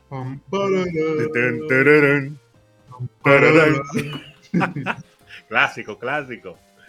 En cuanto a la música, el soundtrack de God of War, del Dios de la Guerra, contó con varios compositores, todos con carreras muy notables en la industria de los videojuegos, así como en el cine y televisión. Empezando por Gerard Mario, yo le dije que tenía Nintendo este, este juego, ¿verdad? que compuso para la película Swordfish. La película Pez Espada, no sé cómo se llama en español, pero yo, muy famosa con Halle Berry, John Travolta y esa gente. Eh, Mark Regan, de las chicas superpoderosas, también estuvo acá. Ron Fish, quien luego haría música para las- los juegos de, de Batman Arkham. Winfred Phillips y Winnie Waldron, ambas compositoras para los Little Big Planet y con premios y nominaciones por montón. Y claro está, Chris Velasco, que ha estado involucrado en muchos proyectos importantes, pero basta con decir que puso el tema Amigdala a un juego que a casi nadie le gusta en este podcast, que se llama Bloodborne. Un jueguito ahí inspirado en un loco viejo que se llama Lovecraft, que mete una mitología extraña. Así es que en cuanto al apartado sonoro, haciendo otra vez otra pequeña pausa ahí, eh, no es de sorprenderse que haya quedado tan bien, comenzando con el intro. eh, después, obviamente, que el crédito trata de este, tirarse del precipicio, o se tira, mejor dicho. Y que ya de por sí ahí se escuchan unas voces y unas cosas, o sea, eso fue trabajo sonoro. Y después, cuando comienza esa música, que mira cómo me- la menciona eh, Bragic ahí inmediatamente, que se la ha enganchado a la gente en la mente. Una de las tantas melodías buenas que tiene ese juego, por esa clásica que te ponen al intro, se te engancha y se te graba, Dios mío. Sí, y no, y a medida que pasa el juego suena muchas veces, en muchas varias ocasiones. partes, sí. Considera varias variaciones y eso, pero sí. A mí en mi caso me menciono mucho el intro, porque como yo trabajaba en una tienda de videojuegos en ese tiempo, hay veces que yo tenía que poner A cada rato sonaba. Sí, sí, no, y que eh, hubo un tiempo que solamente nos dejaban poner un demo del juego, y el demo solamente Oh. se jugaba el primer nivel hasta que matabas al Kraken, ¿verdad? Y luego volvía a la pantalla de inicio. Y la gente eh, hacía y hacía fila para jugarlo, pero en algún momento bajaba el público y se iba y dejaba el, el aparato solo, y se- solamente se Ah. quedaba ese intro y esa música sonando ahí. Pero era buena, no me molestaba, no me molestaba, pero se me grabó el triple lo que se le grabaría a un humano normal, porque yo lo escuchaba a diario. Se cansaba de jugar el demo, tú lo cambiabas. No, pero ponme el demo del Día de la Guerra. y yo, "Ah, ya.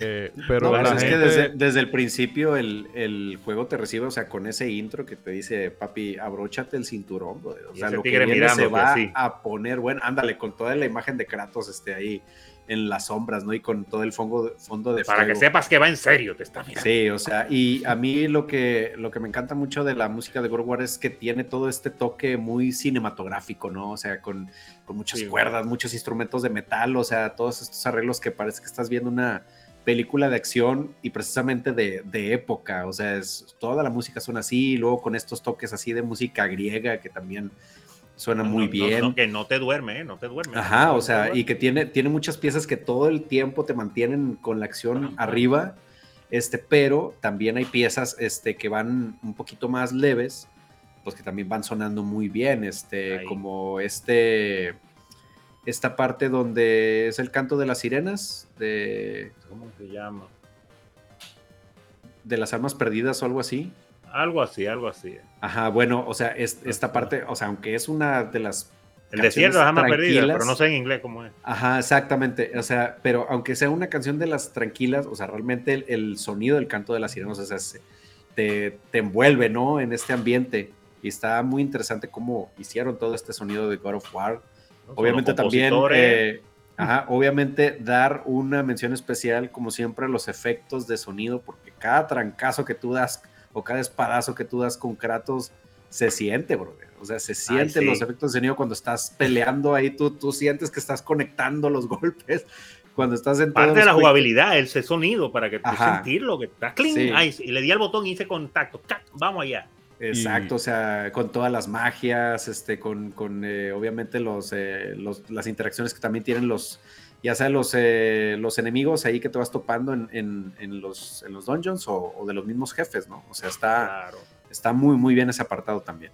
Muy importante, eh, como tú mencionas, cuando los enemigos se cubren y todo eso, que tú tienes que en medio de un combo, se- se- tú le pegas dos golpes, el tercero se cubrió, tienes que estar atento al sonido. Viene el, el- el counter para atrás, que cuando tú juegas la primera vez y lo juegas normal, tú casi no lo sientes. Pero yo le recomiendo a todo el que juegue ese juego que después que lo acabe normal, que diga, ay, sí, está interesante. Entonces usted le sube un ápice de dificultad y lo juega entonces ya ahora conociendo el juego en, en la siguiente dificultad en hard.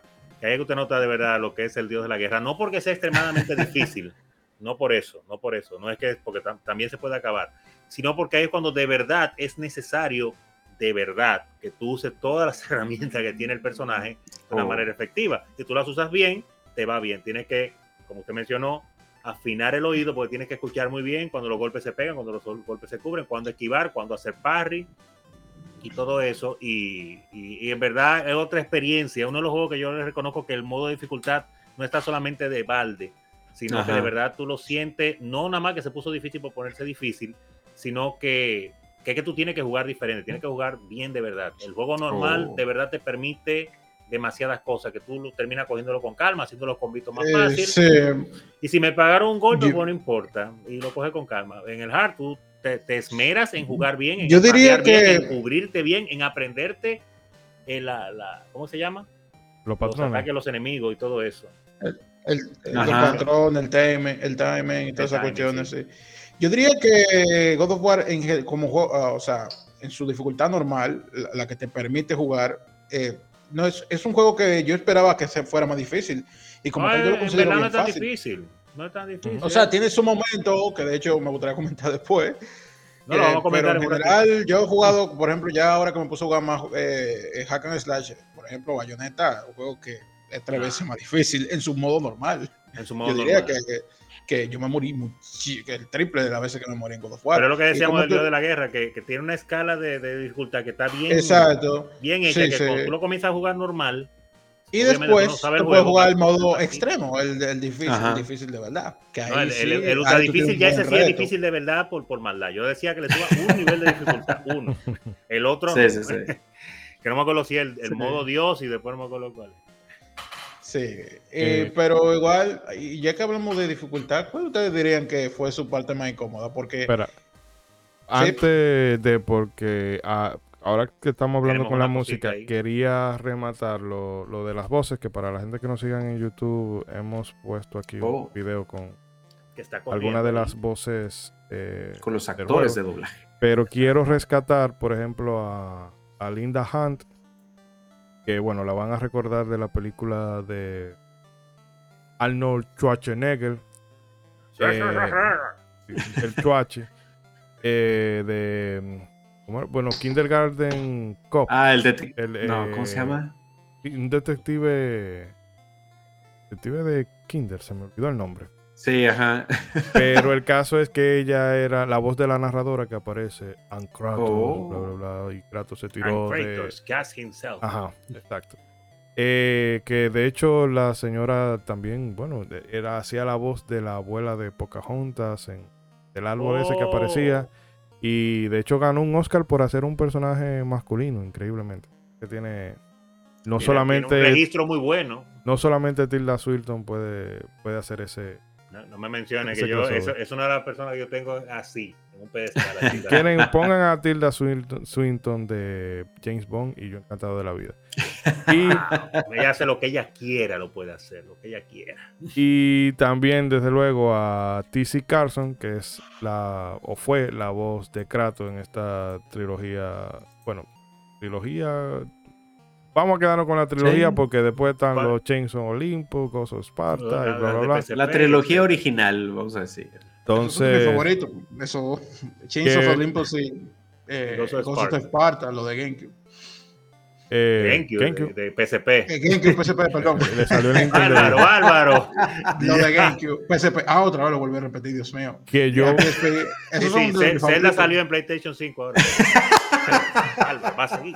Pero bueno, que este TC Carlson, viendo la. vi que en los créditos tenía Final Destination 2 y después volviendo a buscar imágenes, yo caí en cuenta que él es el moreno que muere quemado en la, en la sala del hospital. Anda la porra. eh, que realmente no, no. O sea, en cine no lo recuerdo de muchas cosas, pero él ha estado en mucho voice acting y, por ejemplo, en los Star Wars animados, él es el que hace la voz de Mace Windu y todo eso. Solamente quería rescatar esas, esos dos actores Pero- porque ahora mismo, Ajá. en ese momento, mm, a eso como que no se le daba tanto bombo como ahora. De que, porque ya ahora todo el mundo, todos los actores se quieren dar el salto para videojuegos, porque el- teníamos este señor, eh, la serie esta de 4 y Ah, sí. perdón. Y luego hemos visto que Vin Diesel está en lo mismo y hay otro juego que hay un reguero de actores, bueno, que también está el Pacino. En fin, que eh, en aquella época eso era un poco más modesto, pero hemos visto que Sony desde hace un rato tiene eh, eh, le ha metido billete a su juego en ese sentido, de buscar gente de, de renombre. Eso, eso es lo que iba a decir, eso es lo que iba a decir, que Sony también tuvo la suerte de ser la compañía que es. Es Sony, aunque es la división Mm. de videojuegos, pero es Sony. Y por eso fue que pudo conseguir a gente tan importante en ese aspecto sonoro, porque lo que mantiene son actores y creadores y todas esas cosas. Pero mira, como parte de tu contrato, ayúdame ahí, ven, ayúdame ahí. Ajá, eh. Ya sabemos cuando tú cobras. Tú me ayudas con ese y yo te pongo en tal película. Y el tigre sí, no hay problema, yo te ayudo. Ujú. Ahora Claro, está dejando mal los videojuegos, yo creo que. al revés. Sí, porque esos juegos del Dios de la guerra es un dinero que se invierte ahora. Ay, Dios mío. Se invertía antes mucho y ahora se invierte muchísimo más. Pero yo creo que Sony se ha aprovechado de su posición definitivamente, así que lo felicitamos porque está muy bien. Claro, si usted tiene No, una herramienta, claro. úsela. Hay que echar mano de, de lo De que lo- tienes en el como en la no. mano, claro. Claro. Entonces yo dije, pero tenemos un, un equipazo de ahí. El equipo de, de, de, de- de videojuegos le dijeron, señores, también y todo, pero ayúdennos. Ajá, Ayúdennos, ahí. Dile a fulanito que se dé una vuelta por acá, por favor. Y ahí está. Crearon Eh, icónica todavía. ¿Qué te va a decir, Ishidori? Bragi- no, Bragi se nos perdió. Ah, vamos a darle un momento, seguro darle- viene de un prontito, como me pasó a mí ahorita, seguro. Pero bueno. En todo caso, no sé, Ronzo, si usted quiera comentar ya algo más general del juego, dejando de, de lado todo lo que hemos del guion. Bueno, bueno, yo puedo decir que, que- que el Dios de la Guerra, una de las cosas que cons- considero que está muy mal en el juego, es que para hacer un juego de un personaje que, que brinca y salta y anda así vestido de vikingo, bien fortación y cosas, se le ve muy poco el trasero en el juego. Entonces las damas muchas veces se han quejado de que la, la calva y el pecho se le ve más, pero a las mujeres les gusta mirar la parte de atrás también. Entonces yo te- tengo que mencionarlo, varias mujeres me escribieron a través de Twitter por eso. Entonces no se preocupe que sus voces poco a poco van a seguir siendo más escuchadas en el mundo de los videojuegos, que están siendo muy olvidadas ustedes, porque siempre las mujeres la viven enseñando. Ahí estoy jugando, estaba jugando la última Star Ocean un poquito, y a las mujeres siempre de que entra el personaje le enfocan él desde atrás. Y yo, wow, el fanservice para los hombres, increíble. Ya. Pero amén. Cosas y detalles. No, pero ¿qué, qué decir de este juego? Eh, Como usted mismo ha mencionado, eso ha envejecido muy bien. Uno lo que coge pica a veces con unos enemigos que matan a uno, los que se cubren de los, de los ataques 500 mil veces y, y la, la sirena me quilla muchísimo. Eh, eh, ahora, eso es bueno que uno coja pique con esos personajes, con estos enemigos que son medio tediosos, porque entonces hace que cuando tú le ganes, cuando tú le des, tú le des con ganas. Dices, "Ya, Ajá. en fin, fin, eso- este desgraciado. Eso Oye, no pasa. quilla. eh, bueno, hay varios enemigos ahí, pero lo que hacen con la medusa, de que es una de las que tiene los patrones Ajá. un poquito más incómodo de tú agarrarle eh, timing en el momento, pero es satisfactorio cuando tú le, arranca la cabeza. Cuando usted le logra arrancar la cabeza después de esa secuencia, mire que cuando te falla te duele. Sí, porque eso también es otra cosa. Dice, salí de ella, porque qué animalito que embroma la paciencia, man, caramba. Que esa es otra cosa, que aquí en algunos juegos tú fallas un Quick Time Event y la única penalidad es que tienes que volverlo a hacer aquí, eh, hacer de nuevo. Aquí tú lo fallas y te va a Y ahí pesar. Aquí ahí duele. te va a pesar y ahí. El enemigo Aquí se sí suelta. duele, brother. No, yo te digo que hay muchas veces que nada más se sueltan y ya, ¿verdad? Pero hay muchas veces, como pasa con la medusa, que se sueltan y te dan un fundazo de una vez. Así que me solté y toma. Y ahora seguimos peleando. O sea, que te castiga inmediatamente y tú digas, yo pensé que había acabado con este enemigo, ya qué problema. Pero nada, es parte del juego, es para que tú de verdad le cojas tirria y mala gana a esos enemigos, para que tú lo goces y lo sientes. ¡Ey! Draghi, volviste, ¿no se escucha? Sí, míralo ahí. Sí, sí, sí. sí. Sí. Disculpen por mi pobreza, problema con mi PC, lo siento. Pero bueno, normal, normal. no Antes de tu, es tu programa querías- tercermundista. Sí, Que sepa, la ¿eh? gente que lo sepa. Este es un podcast latinoamericano, Sí, señores. así que mucho ruido de va y abanico y demás. Un tren. Ey, el tren del hype. Braghi, Ya, tú querías comentar algo personaje de antes, modo 7, el tren del hype. antes de que te cayera.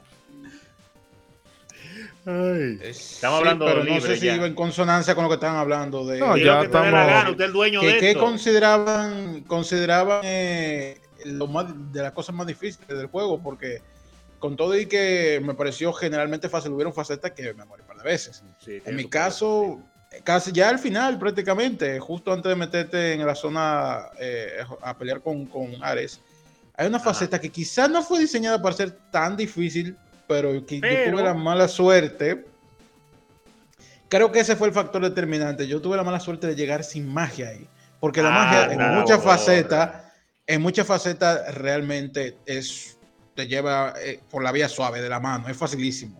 Con, con la magia te, te ayuda en muchísimos momentos y, y en ese momento me hubiera ayudado bastante. Y fue en esta parte en donde hay mucho, hay un camino hacia adelante y hay varios pisos. Uno se mueve a la derecha, uno a la izquierda, uno a la derecha, uno a la izquierda. Entonces hay Ah, ya, yo mucha sé. de, esto, de esta bestia, de esta bestia voladora y hay unos pisitos donde están los tipos que tiran flechas que se mueren fácil, pero son muy molestos cuando tú estás peleando con la Sí, otra tiene cosa. una puntería lo desgraciado. Una Sí. puntería. Entonces, esa desgracia, cuando tú te subes ahí para descansar un chin, porque el piso siempre se está moviendo, eso es lo que lo hace más difícil, un infierno eso. Eh, entonces, porque cuando tú el piso, todas las paredes tienen unos molinos que tú no te puedes pegar a esos molinos porque te hace un daño del carajo. Entonces, cuando tú te subes a donde están los que tiran flecha, tú no puedes durar ahí tan más de que un par de segundos, porque entonces sale un fuego que es un one kill. Después de un rato que yo estaba peleando ahí, que ese fuego me dio y que esa barra entera me bajó, yo dije, ¿qué pasó? y, ¿Qué fue? y ahí yo me morí par de veces. Me morí par de veces ahí. Yo dije, Dios mío, ¿por qué ¿Cómo yo voy a en esa porquería? Eh, Yo pensé que iba a haber una cajita de magia aquí, porque a cada rato te dan magia y vida. Sí, Pero ahí no había, y entonces tuve que comerme esa parte así. yo creo Con que eh, porque hemos hablado muchas, alabado mucho el juego, pero yo creo que las partes de plataformeo pudieron eh, pulirse un poquito más. Pero hay, hay No que entender que hay que entender la, virtud. es la época, Bueno, era la pero, primera, era la primera. pero yo Y que no era el enfoque del juego tampoco. Que yo igual siento que eso se lo hubiesen ahorrado y no pasaba nada. Pero por Bueno, ejemplo, para darle yo variedad, porque si el recuerdo juego no hubiera sido nada más hack and slash, machete, machete, machete, machete, sin plataformeo, y una habitación y machete, al rato no se aburre. Hay que- Eso Pero ayuda, ¿eh? entiendo que lo- Pero no, que como, los puzzles, dicen, o sea, los puzzles yo probablemente creo que como lo era- equilibraban. Sí, Los no, y como dicen, sí. co- como probablemente el enfoque del juego pues era otro, a lo mejor esto ahí es donde pues flaquearon, ¿no? A la hora de Le pusieron menos, en- partes. menos énfasis. Exactamente. Pero yo frustrante siempre recuerdo cuando tiene que salir de, del inframundo esa jodida púa, porque el asunto es que no es que te dé la púa, es que Ah. te da y no importa dónde tú estés, es para abajo. Entonces tiene, ok, eh, después ya tú le coges el patrón y todo eso. Esa es Pero otra esa vaina segunda tú me morí ah, y mucho. tú miércoles. Porque no puede darte el frame de, ah. invisibili- de invisibilidad o algo, no es, para abajo. Y luego no hablemos del, del- del área con la plataforma y la sierra pasando de un lado. Oh, De un lado a otro. Yo creo sí, sí. que después de, de la faceta que les dije, como tal, morirme peleando no me pasó tanto como en ese, como cayéndome ahí. No, ese es el asunto, que el plataformeo Es- te mata más no que, está la, muy- que la- Ese control no está tan pulido ahí. que secuencias que de las- acción. Sí, porque de hecho el parry aquí es súper generoso. Ok. Sí, Tú haces un parry y tú es tienes necesario. todo el tiempo del mundo. Pero Es necesario. Eh, ahí es normal, pero usted, usted le sube un nivelcito de dificultad, mire. Es necesario que sea así. Pero en Ay. verdad, eh, o sea, son cosas de la época. No vamos a ponernos como lo del mal level design. No, no, no, Eh, no. Hay gente que yo detesto, la gente que hace, que evalúa videojuegos de, de hace tanto tiempo. Ajá, 20, como 30, niveles de 40 ahorita. Ay, pero es que hay que evaluarlos así para saber No. qué tan lejos hemos venido. Mi hermano, no, esa era la época. No, son productos Ya. de su época. Sí. Ya, Que haya envejecido o no haya envejecido bien es otra cosa. Pero eso era lo que había en ese momento, mi hermano. Usted no puede criticarme a Mario Bros porque usa dos botones. Exacto. sí, no, y. No, no hagan eso, amigos. Luego van a acabar como IGN. Exacto. Poni- exacto. poniéndole Mucha 5 agua. a Star Fox 2. mucha agua también. Eh, caramba. Mucha eh, agua. Que. Una, cosa que tiene, que tiene ese juego también. para podría decir eso de Pokémon Esmeralda, mucha agua. Ay, iba a decir eso, que la animación de cuando te golpean, porque cuando te golpeas está muy buena, pero la animación cuando te golpea, cuando te puye con todo eso, está hecho de una manera que es para que tú cojas pique y te duele y cuando te ¡Oh! y una vez, you died. ujú. Tú ya, ya me morí, qué Sí. Dios mío. ¡Bum! Vuelve otra vez, estamos aquí. O sea que está todo, está, está tan bien hecho, es que, es que está para que tú te sientas bien y tú vuelves rápido a, a- a la acción, pero ese- esa pequeña pausa ahí, que tú das crédito cuando caes, dependiendo de donde caiga o si le dieron un golpe o lo que sea. Así como que te duele, porque es como que vas. mm, Sí, no, eso. eh, eh, en las caídas principalmente que más me, mole- me molestaba eso. la, Que- la caída. que ahí iba. Otra cosa, otra Ah. cosa que, que- que- yo digo que se parece a Mario el juego. Mario 1. ¿En qué? Las caídas, que tienen una gravedad. ¿Tú te acuerdas la gravedad de la primera Mario Bros. Super Mario Bros. de NES? Sí, sí, sí. Así es Kratos. Cuando te caes, te caíste. Uh, Sí. Que ahorita Ah, lo- no- pasó. No, brevemente, Sí, ahorita adelante. lo iba a mencionar con lo de la música y diga, eh, diga. me entretuve con algo acá. Es que no solamente es lo, o sea, todo muy, muy cinemático y muchos coros y mucha percusión. Y en algunos momentos me chocó un poco, pero igual me lo encontré bien. Es que hay, sobre todo cuando uno llega a la ciudad de Atenas, hay una, la música que suena es un poco como eh, tirando para Medio Oriente y Egipto y cosas por ese estilo, que en realidad se, se relaciona porque de alguna forma toda esa, toda esa cultura de, de Esas culturas están relacionadas de, alguna manera. sí, con la influencia de árabe de siglo, Bueno, siglo eh, ¿cuál era? El siglo XV por ahí más o menos, bueno, no, antes de, de- antes del descubrimiento de América. que con toda esa influencia de, de los árabes por ahí, eso me imagino que influía mucho con el área. Pero me gusta eso. Que hay una cosa que yo le he hecho mucha falta con algunos juegos que hacen uso de música orquestal y es que se quedan como en una misma línea. Y como que no experimentan con otras cosas, pero aquí realmente esta banda sonora no tiene... No la pongo porque Sony casi hace que... a Bragi- ah, bueno, Bragi tuvo que pelear un canal por Sony. Sí, Así que yo Casi, casi se jode mi canal, ¿eh? De verdad que Entonces, sí. ya mira. saben. Entonces, ya compañía le- requisitos, están que no cogen adiós. esa. sí. Por un chinchín de música, Dios mío, increíble, increíble. Pero bueno, En creo que discutir otro día. Tú ibas a decir algo antes que yo interrumpiera. Ah, dale, para yo decir otra cosa después. Yo. ¿No era tú o- Sí. o, o era Ronzo? Sí, yo iba a decir algo, pero creo que no tenía que ver Bueno, con la en música. lo- en Ah, no, no, no, yo por... hablando de no, otro suceso frustrante. No, eh. Ishidori se No, regresó pero a- cuéntalo, a, la cuéntalo. música, pero ¿qué ibas a contar tú? Yo cuando volví a jugar, rejugar la God of War para el podcast, precisamente, yo empecé en enero, de que dijeron que iban a jugarla, yo dije, ay, déjame darle de nuevo. Cuando hicimos el, el- el horario. Vean que Es nosotros no hacemos tan- sí todas las se- cosas a lo sí loco. se lo tomó en serio. Estamos planeando. Sí. Sí, entonces, eh, obviamente en, en, en emulador, ¿eh? Eh, obviamente lo jugué en emulador. eh, Porque y- siempre tiene y- que, que, que, que, que señalar a que lo jugaste y ya. Él tiene que decir. que No, porque es, en este caso es muy necesario saber que fue en emulador. Ah, ok. No, lo digo porque entender parece que por a ti te pagan. Para- una- es- para fines de la de compañía de emulador. que lo menciona en todos los videos. Eh, no, No, hay pues que está decir la verdad, yo soy una mula pobre, esa es mi naturaleza. No, yo también he Eh, emulado pila, yo lo sé. yo- No hay problema. Entonces. Ahí vi Mario, vi Mario en HD en Brageek X. Ah, sí, Hey. está en HD. Eso es lo bueno de los emuladores también, que tú puedes darle un, un subidón a la cosa. En fin, yo estoy jugando esta faceta que también ya bien lejana, que es cuando tú llegas a... Hay, tres, hay un portón que tiene tres, o sea, hay como una entrada con tres puertas. Tiene una que se abre para el lado, una para arriba y una hacia abajo. Y hay tres botones que hay que hacer. Hay un puzzle mezclado con varias peleas. Hay varios minotauros. Son minotauros. Bueno, son de los grandotes esos. O cíclope, Eh, hay muchos puzzles mezclados con, con la acción. Hay- hay- y hay una que hay que dejar caer la piedra y después hay un hoyo que hay que dejar caer la piedra en ese hoyo porque hay una cuevita. Por, hay como una, una grúa la palabra altísima. En fin, Elevador. el punto que eso... Sí, como una soga, una vaina ahí. Bueno, el caso es que eso es un trabajo, uno de los trabajos de los puzzles más largos que hay ahí, porque entonces hay peleas de por medio. Sí, pero no te lo dejan hacer Entonces hay que cruzar una parte que, que los pisos se van moviendo, los pisos se van moviendo y hay que hacerlo rápido porque es contra el tiempo. Esa cosita que comienza a sonar el relojito, tú tienes que ir rápido. Entonces Mm. ahí fue de- increíblemente, ahí era donde más me moría. Y cuando por fin lo logro, Sí. yo uso en emulador, eh, yo uso un emulador, tú sabes, uno guarda, tiene dos formas de guardar, guarda normal y guarda con el safe and load Exacto.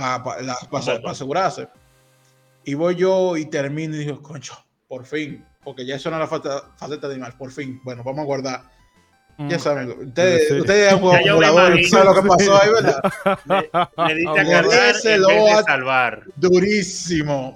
Y aparecía al principio. Y yo dije, No. señores, ese mes entero yo no jugué God of War. Yo lo terminé esta semana, God of War, porque yo lo atrasé ese mes. Yo dije, yo dije, Te deprimiste, yo dije, te me disculpa, deprimiste. Sí, me disculpa sí. la palabra. Su maldita madre va a jugar eso, esta- va a jugar eso de nuevo esta semana. Hello, video darkness, my old friend. Ha, ha pasado. Ah, Tenía que grabar normal primero. Ha pasado. Oye, lo que yo, No, no cuando sé. yo juego en emuladores, yo a veces uso eso de los botones, pero lo uso en el mismo punto de grabación que el juego me da. No, yo solo Una así, pero grabada. imagínate, como uno juega en tantas cosas, se escapan, se escapan esos No, momentos. no, y que me imagino que Yo- tú te sentiste tan bien de haber pasado esa parte que yo no voy a esperar a llegar al Sí, yo no- de grabación. No, No, exactamente, fue así. Yo le fuera Sí, no, y yo, no, no, yo, yo estaba, yo estaba, te condenaste, te No puede condenaste. ser. no. Hiperventilando. Eh, creo, creo que después, el, as- el segundo, eh, eh, me ha pasado eso quizás cinco o cuatro veces en toda mi vida de Mola Pobre, pero creo que es la segunda cosa más frustrante. La primera fue cuando yo perdí todo un equipo de Pokémon entrenado. Por eso. Ah, Eso fue un tanto más complejo, e- esa situación, pero Esa- fue, fue eh, más, fue la más frustrante. Porque Pokémon, mundo tipo guaje, en entrenado Pokémon el duelen, brother. En Pokémon duelen un chorro, porque esa te- te anécdota la, pasas- voy a dejar para, para otro episodio de Pokémon, Más un porque esa es, historia- es historia más frustrante. Guárdala para Pokémon Oro esa, cara. pero bueno, Ronzo, usted iba Sí, a sí, comentar sí, sí. algo. No, iba a decir, ya, creo que iba a decir ahora, de verdad, era algo acerca de los enemigos de, de- del juego. Ah, ya me acuerdo. Que una cosa que, bueno, que obviamente se había visto en algunos, algunos que otros juegos. Y, y, y- pero, pero principalmente en los que eran los juegos de acción y- en 3D, no se veía tan a menudo. Y fue una de las cosas que me llamó la atención del Dios de la Guerra, obviamente a muchas personas, es que en este juego los enemigos eh, sí te dan desde que puedan. Usted sabe que normalmente los enemigos estaban diseñados obviamente para equilibrar la dificultad, es que si tú estás peleando con uno en los juegos así de acción, los otros te dan tu chance o se toman un tiempo, o Eso empiezan sí a dar creo. vueltas alrededor tuyo, como en las películas, en la película de, de karate, que cuando tú estás peleando con uno, los otros se paran alrededor como patrulleros. Sí, no, en Assassin's Creed, en tú estás masacrando, masacrando uno y el otro se queda como... Se queda parado ahí Déjame no interrumpir. En el Dios de la Guerra no pasa eso. En el Dios de la Guerra nada más se paran cuando tú estás haciendo una animación de que tú vas a matar al enemigo, que es una animación automática. Entonces ellos Sí. se paran un momento como de que termina tu animación, ok. Y de que la animación se terminó. ¿eh? Que y ellos era- de que dale tú lo, puedes estar, tú lo puedes estar desbaratando a ellos con un combo y fuera, fuera, fuera, fuera, y en el medio del combo vienen ellos, ¡pam! Y tú, ¡oh! Toma. Si yo bien por una abertura, entonces, oye, te digo, eso fue una de las cosas que a mí me llamó también la atención, que dije, wow, aquí los enemigos no se paran como idiotas ahí. diga, Sí "Ay, te mando a aprovechan. pelar". que por eso fila. a mí me Aquí te gustaba hacen pincer attack. cuando Diga. salían los Quick Time Event porque eso te daba frame de invisibilidad, eh, de invencibilidad. Porque Sí, era, los enemigos, era- los era enemigos no, ayuda. Los enemigos no cogen esa aquí. Si no hay un Aquí quick time me- event o una animación de, de fatality, usted sabe que los enemigos están arriba de usted buscando la manera de lambérselo. Así mismo es. De Oye. hecho, en la, en la imagen que se está viendo en YouTube, que para el que nos esté escuchando, está la pelea del, del- El guardián de, el el toro de sí, no, el guardián de Pandora. Sí. que para mí mi- fue mi batalla favorita, de hecho, eh, fue mi batalla favorita. Aquí yo creo que es donde, olvídate de animación, aquí lo que yo se usa, yo creo que perfeccioné mi parry fue con ese, con ese Ah, personaje. tiene realmente. que. Mi tiene parry ahí fue que ahí fue que yo disfruté usar el parry porque Mm. o sea me obligó o sea fue al principio fue como coño me, me está dando la madre este desgraciado y después Carajo. de que yo vi que se podía hacer parry así yo dije ok y Ah, tengo que daba aprender a hacer mucha, parry mucha satisfacción cuando ya tú lo dominas en mi caso me, me, me, me gustó muchísimo la sensación de mierda sí, sí se puede Ah, ganar con, de una manera justa Ok. Que es a lo que me refiero. Por eso te digo, cuando tú lo juegas la segunda vez y le subes un nivel de dificultad, tú notas la diferencia. Porque la primera vez te hace- se te el juego es más fácil, pero como tú no lo conoces, pues igual tú te mueres y todas las cosas. Pero si tú vuelves y lo juegas normal, no te vas a ver a nada del juego. Ya tú, como tú mencionas, dominando cosas como el parry y conociendo el juego. Entonces, cuando ya tú dominas esas cosas, después de haberlo acabado la primera vez normal y tú lo juegas una segunda vez subiéndole un nivel de dificultad que no es injusto para nada, pero sí te obligan, como te pasó en esa pelea, a de verdad usar las habilidades del personaje todo el tiempo. Entonces, no es solamente que es un poco más difícil y que el juego se juega un poco diferente, pero como tú mencionas, tú sientes una satisfacción cada vez que tú logras hacer todas esas cosas, porque todo depende de ti. Las herramientas están ahí, Ajá. las herramientas funcionan, responden bien, responden rápido. Eres tú que ya depende de ti cómo tú te manejes según tu habilidad, según tu oído, según tu bicho y según tus manos. Y entonces es bien satisfactorio cuando tú logras hacer que todo eso funcione con esa sinergia y tú acabas el juego después ahí en esa dificultad, habiendo usado de verdad todas las habilidades. Oye, una cosa gloriosa. Sí, y, y ahí se demuestra también que mucha gente dirá, no, que, que God of War un juego de, pre- pre- de spamear un botón y ya.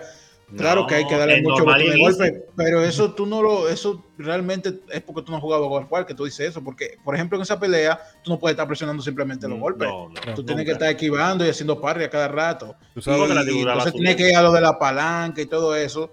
O sea, tiene su ciencia, no es como lo. Hay unos juegos que son literalmente así, que son lo, que son como un derivado que se llama Musan, es Musan. Lo- es le- lo. A los Musou, sí. Musou. Los juegos que tú Eso una sí, yo, para ejército. mí, yo soy, un- eso sí, para mí son un poco A más simplones. me- Yo sé que tendré su público. 99 Nights, Sí, cosas como eso a esa. mí, que le Ese sí gusta. eh, es dan de presionar el mismo botón muchísimo, pero eso no es el caso de God of War, ni de Devil May Cry, ni de, ni de Bayonetta, Bayonetta ni se menos. diga, eso para nada. Pero, Bayonetta menos. Sí, es muy bonito y muy divertido ese bayoneta con los colores y los bailecitos. Ahí pero Sí, sí, hasta que tú te, te están dando por donde no te da el sol ahí. Bayonetta Yo me, sí me, me, morí en ese juego, ¿eh? me Y excluyó no de. saqué oro ni una sola vez en mi vida. Lo que, Ya, que lo ba- excluyó. los bayonetas me excluyeron del hack and slash. Porque yo no podía cada vez con esa. Dios mío, pero yo, yo jugué bien. Y No, mano, tú mano. saqué una vez. Sí, óyeme, yo no le saqué un trofeo, eso es lo que estaba diciendo, yo no le saqué un trofeo de oro a esa vaina, en modo normal. Y yo, yo dije, Ya, ¿y cogiendo ¿qué diablo lo que candela. quieren que hagan y yo, esta gente? yo no puedo con un juego que me, que me recuerde los mangos que yo soy por tanto tiempo. Pero señores, para Lo que, esto no, lo viejo que usted está. para que esto no se nos alargue mucho, porque los, eh, bueno, el último programa fue larguito. Vamos a ir cerrando con algunas cosas. Eh, ¿El Kratos de antes o el Kratos de ahora? El de antes. Me excusa. El de antes. El de ahora no tiene nada malo, pero si vamos a hacer- los dos, yo me voy con el de antes. Bueno, eh, viéndolo de elegir, yo lo veo bien. Yo creo que la gente es un poco injusta con el Kratos de ahora. Yo no, yo no, he yo no he jugado la Ragnarok todavía, jugué la, la 4, Falta, tengo, tenemos tengo que jugar terminarla, la- pero la yo Ragnarok. conozco ya la historia, me la polé completamente la historia, me la tiré la película, agarré una El palomita. día. O sea, eh, es una, es una película. Dura par de horas, o dura sea, par de horas. par de horas no, son como YouTube. seis horas la, de cinemática. Está, está peor que la de Guilty Eh, Gear. la Guilty realmente. Señores, Final Fantasy 12 es un juego que si tú quieres, le, te puede ¿Por durar qué estamos hablando de 200 Final horas. No, espérate, te puede durar 200 horas. Él tenía que meterlo. No, no, no, no, pero espérate. Y tiene 6 horas de cinemática. El God of. War Ragnarok yo creo que no dura 30 horas y son 6 horas de cinemática. Es verdad. A su mecha. eh, Fúmate esa. Es, es a lo Metal Gear, más cinemática que otra cosa. Eh, a lo que voy es que Dale. O sea, tú puedes decir el estilo de Kratos más violento. Está bien, sí, eso sí, yo lo veo bien. Pero hay gente que dice, no, que lo volvieron una mamita y eso. No. El personaje está evolucionando. O sea, porque el, el que, el que vio la historia de, los de los juegos y lo que ahora, y que ahora tiene ese hijo, Atreus y eso, Mm. lo han llevado a ser quien es. Y que la viola, como decimos, la venganza nunca es buena, mata le venena. Kratos una- ha sufrido durante muchísimos años por las decisiones que ha tomado y por el estilo de vida que lleva. Y, y eso no lo ha llevado nada bien. Entonces él, él ha comprendido eso y quiere transmitirle esa, e- ese conocimiento o esa mala experiencia que él vivió a su hijo. Yo, yo, lo, veo, yo lo veo muy bien eso, al contrario, yo lo alabo bastante. Que no, no es mi faceta favorita del personaje, no porque sea mala, sino porque No. o sea, porque me a la hora de jugar me gusta más ese estilo Ujú, frenético, ujú. todo lo que tú quieras. Que igual no es que él se vuelva un, un, un bonachonazo en este juego, sencillamente evita la pelea innecesaria, pero a la hora de, de- de pelear te arranca tu cabeza. Pelea igualito. Se fijan que no he elegido. César, Ay, ¿por pero- qué? ¿Por qué? Elija, ¿Por qué que señor.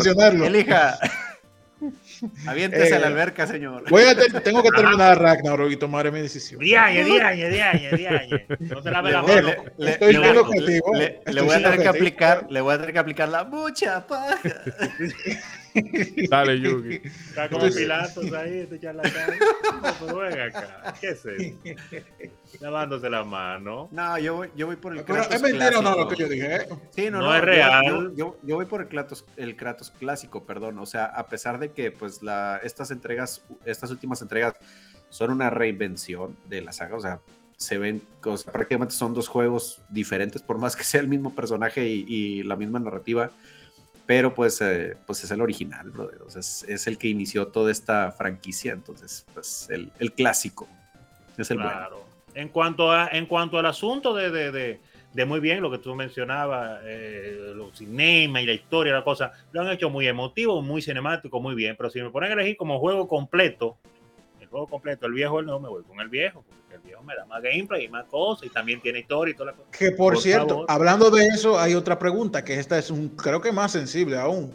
Dale. ¿Ustedes consideran la God of War nueva un hack and slash? No, no, eso es un Eh, sucedáneo. Ya es otro juego, ¿no? Eso ya es, es otra cosa. Bueno, no voy a decir un sucedáneo de, de Dark Souls, no, porque no he jugado las Es Ragnarok. chepa, pero un juego de acción a chepa. Exacto, es un juego Pero de- tú, es un tú RPG. el fuetazo y escrolea, no, no, eso no es un hack and slash. No, no, No, no. no, tiro, no. tiro la pregunta. ¿eh? No, no, eso es un yo, action. yo no, yo no tengo sin un ninguna posición, RPG. la estoy preguntando. pero- Sí, porque- viene siendo más una acción RPG oriental. Sí. Ajá, porque como decíamos al yo- prin- porque como decíamos al principio, estos primeros juegos de God of War tienen algo, son frenéticos, Ujú. que es precisamente algo que el- a lo que le bajaron mucho en las entregas nuevas. O en la entrega nueva, más bien. Y Pero Definitivamente no es igual. cámara, eh, en, en- en términos de hack and slash, eh, yo no, mira, la verdad yo creo que la línea es muy fina entre la, la- la definición así legalista, FOAP, realmente más complejo de lo que la gente lo quiere simplemente decir, no, no, es porque sí, ya. Pero es obvio que se, es- se sale mucho de, de lo que es el hack and slash, por lo menos eh, estándar.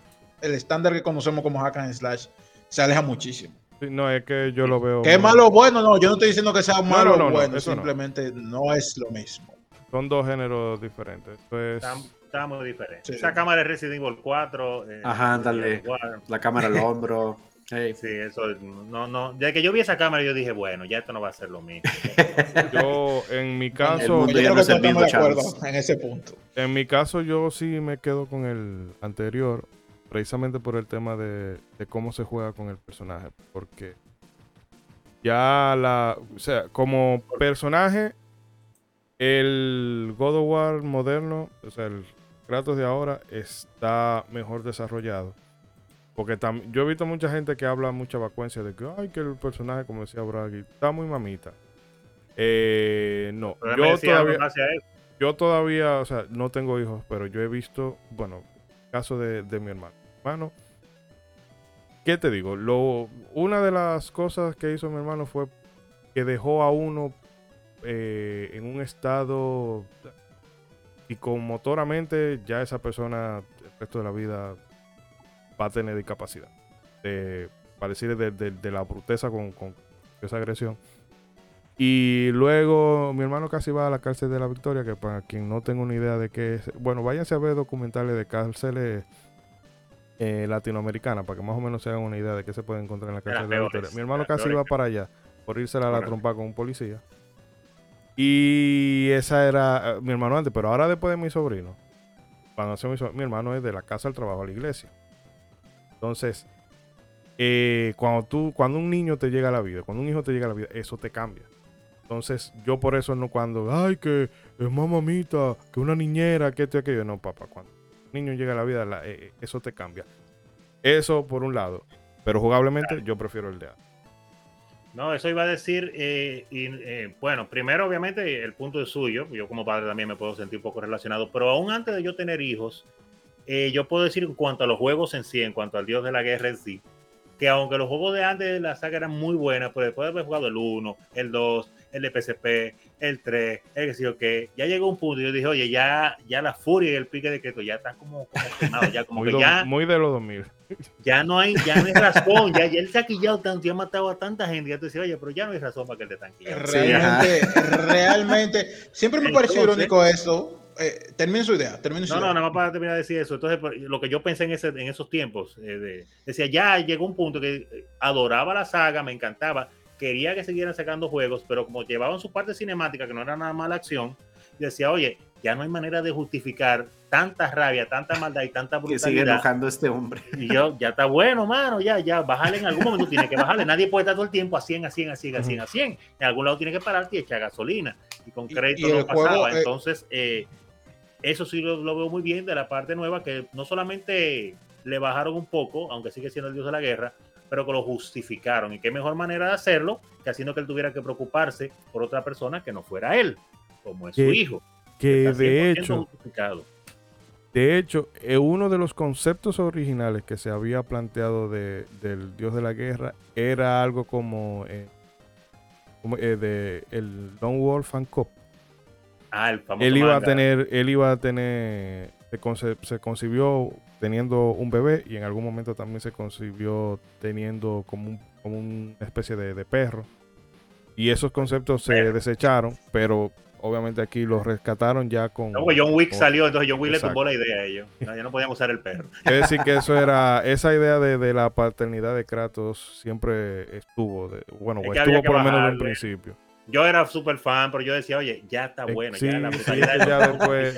Sí, sí, mira, eso cálmate, se aplica amigo. no solo Vale, en el mano. personaje, sino en todo el gameplay. Porque voy a decir algo que va, va a ser un poco polémico. Ay, el Nintendo, ay, viene el Nintendero Ah. esta a decir eso.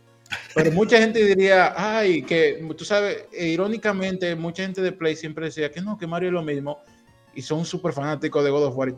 Mario en sus 3D, como me comentamos Mario Galaxy, siempre lograba cambiar. O sea, era diferente una cosa de la otra en muchísimos aspectos. En otros se mantenía la esencia, porque claro, hay que mantener, Hay que mantener la esencia para hacer una buena todas las God of War, por más buen- a partir de la 2, por más buena que sea, y que me encantan la de PSP, es lo mismo. El- el- eh, o sea, tú llegas aquí, eh, pe- vamos a pelear con va a dar un fuetazo, un puzzle, así, es, es lo mismo. La mecánica, después de las 2 más o menos, la evolución realmente no es tanta. Ujú. Es muy, por no decir casi nula. Sí, que hay detallitos, claro que sí, hay detallitos que han cambiado, tampoco es eh, que no ha cambiado, pero en general no es hasta la- el 2018 que sale este lavado de cara que realmente hay un- una evolución en el juego que era súper necesaria. Y yo Era creo que necesaria. mucha gente y muchos fanáticos, lo, o sea, lo admiten así tal cual, sí, es verdad, sí, porque eso mucha gente culpa el fracaso de, de la última antes de Ascension. esa que fue Ascension, que fue como que la gente ya estaba harta Es- harta. estábamos saturados. es un mal juego, no es un mal juego, hace casi lo mismo que todas las otras. Es el problema. Y, que y no- hasta visualmente se ve bien. Entonces, simple- sencillamente la gente estaba harta. Entonces, este lavado de cara no solamente de gameplay, sino de todo del personaje, de la historia, de mitología, incluso. Le vino muy bien, realmente. Pero bueno, señores, hay Al que revés, ahora deberían de hacer. Diga. No, no, hay que ir parando el carro por aquí. Termine la idea de lo que te voy a decir. Ya la última cosa que Sí. quedaría muy cool que como han hecho los juegos de Mario, usted que lo menciona, que ha pasado en varios juegos, agarraran ahora en el Dios de la Guerra, en la segunda o en la tercera. No, en la segunda no lo, no lo hicieron, tengo entendido, obviamente. Pero si tiran otra continuación, que seguro va, porque la historia sigue, creo. No sé, no la ha acabado. Eh, que agarran y hicieran como hacen los juegos de Mario y hagan una sección en la God of War nueva que se juegue como la vieja. Nada más por un momento. un momento en el que Algo Kratos se quilló. Y cambian la cámara y todas las cosas. Oye, épico, épico. Pero bueno, Muy bien, muy Bueno. bien. eh, vamos a dejarlo por aquí. Está bien, Realmente está hay, bien. como siempre, hay muchas cosas que se nos queda por decir, pero lo importante. Yo sé que tenía otras cosas que decir, Dios Sí. mío. Nos vamos a acordar después de que apaguemos todo, pero doler, me va a igual doler.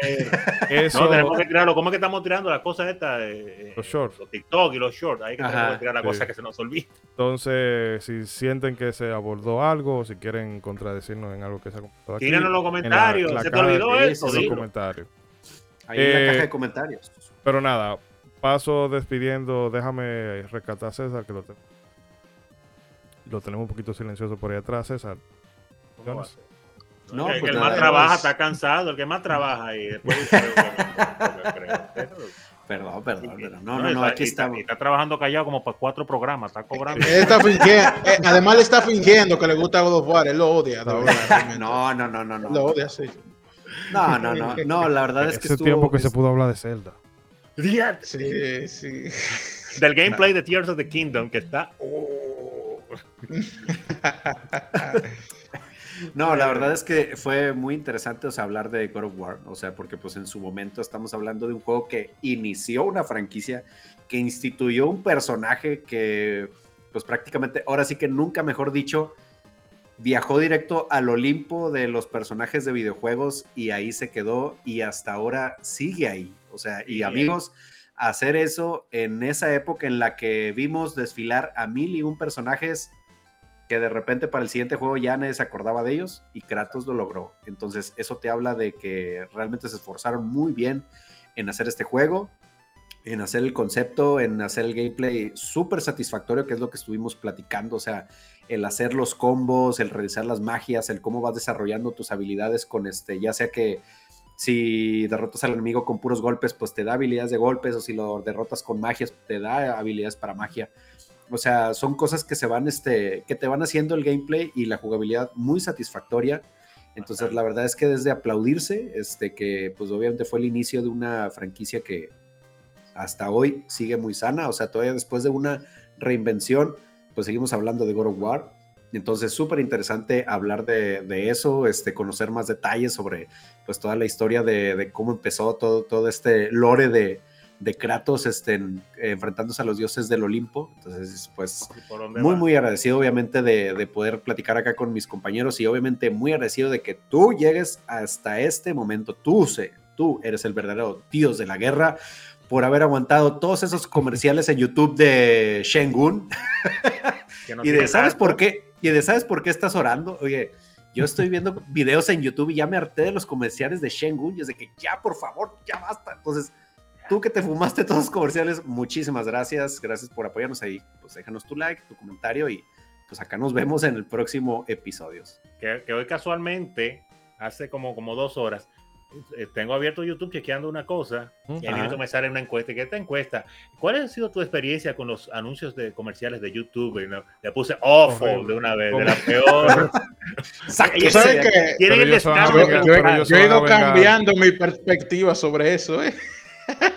No, Porque ahora, ahora que te, exacto, yo siempre ponía malo y ahora que digo miércoles, si tú ves el anuncio completo, eso te da más dinero y yo. Ah, si lo ve completo. Ma- lo- Sí, sí, no, no. O sea, sí, yo, claro que yo sí. la única. Entonces yo le ponía mediano cuando me lo preguntaba. Lo Para que no 7, me la quite. entero, lo modo 7, tírenselo entero. Sí, no, no, no. O sea, yo por eso. a- Si ahora, monetizando, eso te ayuda. a- ahora de- debo confesar que antes era skip, skip, skip. Y ahora que uno está de este lado, es como que estás viendo un video bien a gusto y te sale un anuncio. Ay, nomás porque tengo que apoyar a este compadre que me está gustando su vi. video. Y ya lo dijimos en otro episodio. No sé si lo dijimos en otro episodio o fue, o fue detrás de cámara, pero dijimos, nos vamos a morder la lengua en, esta, en creación de contenido. Muchas veces No, vamos a decir, mira, yo te voy a bueno, ser creo que ahora lo entiendo. Yo te voy a hacer Muchas sincero. cosas.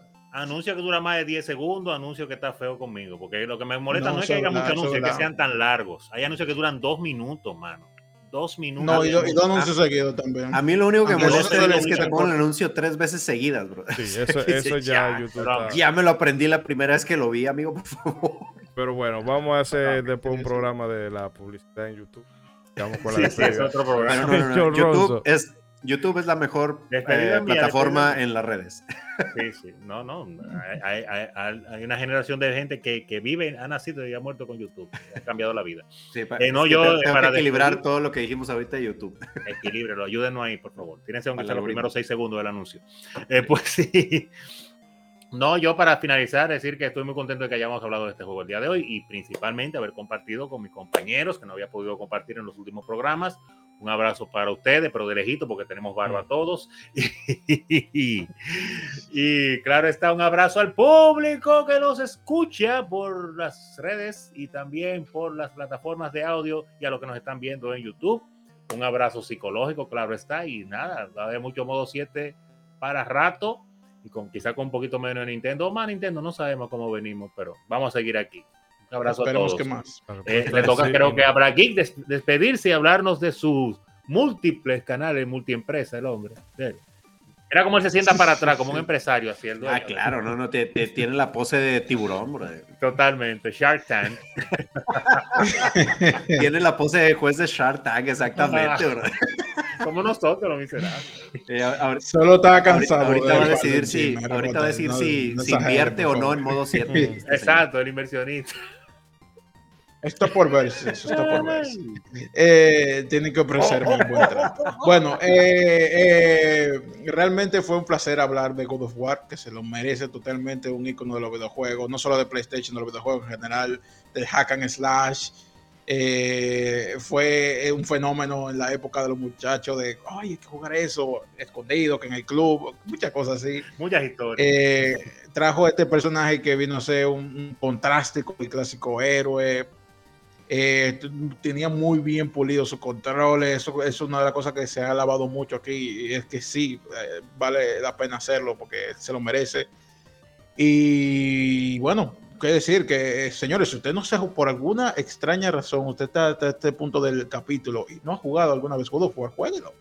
Jueguelo, juegue cualquiera, puede jugar, todavía. cualquiera, ¿eh? De cualquier, de si se le sale bien jugar la de PSP, juega la de PSP. De hecho, yo, esa fue la primera que yo jugué hace eh, Ah, muy 2000. ¿Cuándo salió? PSP. salió en el PSP. Eh, o si quieres jugar con la, con la nueva que salió, que no es lo mismo, no, lo es, no debe tenerlo claro. Pero hágalo, por, empiece por algo. Realmente vale mucho la Lo más seguro que quede Eh, enganchado. como- Por más que brinque y salte, lo más seguro que quede enganchado si la juega. Sí, sí, realmente. Eh, decirle al spam, mi canal, pueden seguirme en Brayik para que hablo de anime, de, de- de- de videojuegos, alguna curiosidad, de películas, series en general. Y también el Brayik X, nuestro canal de gameplay, donde juego con mi hermano ahí. estamos jugando Shovel Knight, Fighter Z, New Super Mario Bros. Lo empecé esta semana, que cu- cuando estamos grabando esto. Y vayan a darle un poquito de amor ahí, que seguro algo le interesa. Yo siempre digo Brageek y es Brageek. ¿Cómo el asunto? Ya, estoy mal. Brayik, Brayik, está bien. El- el Mientras caso no se- es- Bagri, sí. como me decía. Eh, eh, ah, cosa, Lo importante es que me sigan, suscríbanse. Como Un le saludo, pronuncien, pero un- síganlo. Un saludo al amigo Alex Villa. Eh, Ah, claro. Fuera de, de, de programa. Oye, que, que Ah, no, no, él me dijo, él, me, no, fue- él no me dijo así. El, el que me dice Bagri es cosa. eh, Ah, este hombre, cobra. se me fue Que el la nombre. gente cobra. el violín, la gente Que cobra, la gente cobra. que está desaparecido en combate. Ajá, que oye, antes de que despidas, oye, mencionar que, o sea, ahorita que decía que Kratos se volvió un icono desde que apareció, empezó a invadir otros videojuegos, oye, o sea, estuvo en Mortal Kombat, en Soul Ay. Calibur, Mm. ahorita que mencionaste Shovel Knight, también ahí Shovel estuvo, Knight. oye, En, Oye, en solo la versión de. Stars, la copia de Smash Brothers de, de Sony también, ahí estuvo. Sí, eh, eso nunca pasó. Pero bueno, Ultimate All Stars, Ajá. caramba. Y, y también de- inspiró una, una línea de copias de juegos, juegos que son copia, copia de God of War. Que hay, Ah. hay un juego muy famoso de Ghost Rider que es igualito. Pero sí, Ajá. el Eh, cosa, el el Dante's Inferno. To- Total War. que También. ese o juego- sea, ese juego y no lo digo de mala forma. Era Dante's Total War o Inferno es War. buenísimo. No, Dante Inferno es una de las, es una copia como debe ser. Como, Como, como dices, manda "Wow, Dios, sí. Mm. Qué bien Sí. hecho. Cuando un juego copia, pero lo hace bien, como pasó con Okami, que bien. copió a Zelda, pero copió bien. Así es que se hacen las copias. Exactamente. Pero ese es otro, otro programa. Pero bueno, vamos Sí. cerrar, cerrando aquí porque como ustedes ven, esta gente todavía aquí. Tienen dos horas hablando de God of War. Entonces, y no faltan cosas. y nos eh, agradecerle a todos la sintonía y la. Dejen su like, que a veces parece que no, pero eso nos ayuda a dimensionarnos un poquito más. porfis, porfis. De hecho, en estos días hemos visto que hemos tenido más actividad en el canal, tomando en cuenta el Oh. tamaño que todos tenemos. Que por favor dejen su like, un comentario. Si usted quiere, hágale copy paste a la gente que está en el chat en vivo. Haga un copy paste de cualquier cosa que usted entienda que fue eh, interesante importante resaltar y peguen en los comentarios y olvídese del mundo. Y nada, agradecerle a todos eh, por pasarse a la cita todos los domingos. Bueno, no de todos, pero de cada dos domingos. Así que nada, nos veremos la, el, un par de semanitas. Vamos a tener una entrevista con alguien interesante de, de retro. No voy a decir, no voy a hacer el spoiler, No, no, no, no, no spoiler, Pero- no spoiler. pero va a Todavía no, ser, pero va a ser algo atento bueno. a las redes, atento a las redes. Sí, Sí. Se, se anunciará en su momento. Y nada, solamente recordarles que hagan bien, no miren a quién y nos estaremos escuchando y viendo en un par de semanitas. Hasta la próxima. ¡Nos vemos! ¡Adiós! ¡Yo tan, tan, tarán. experience. You should play God of War because it'll get you laid.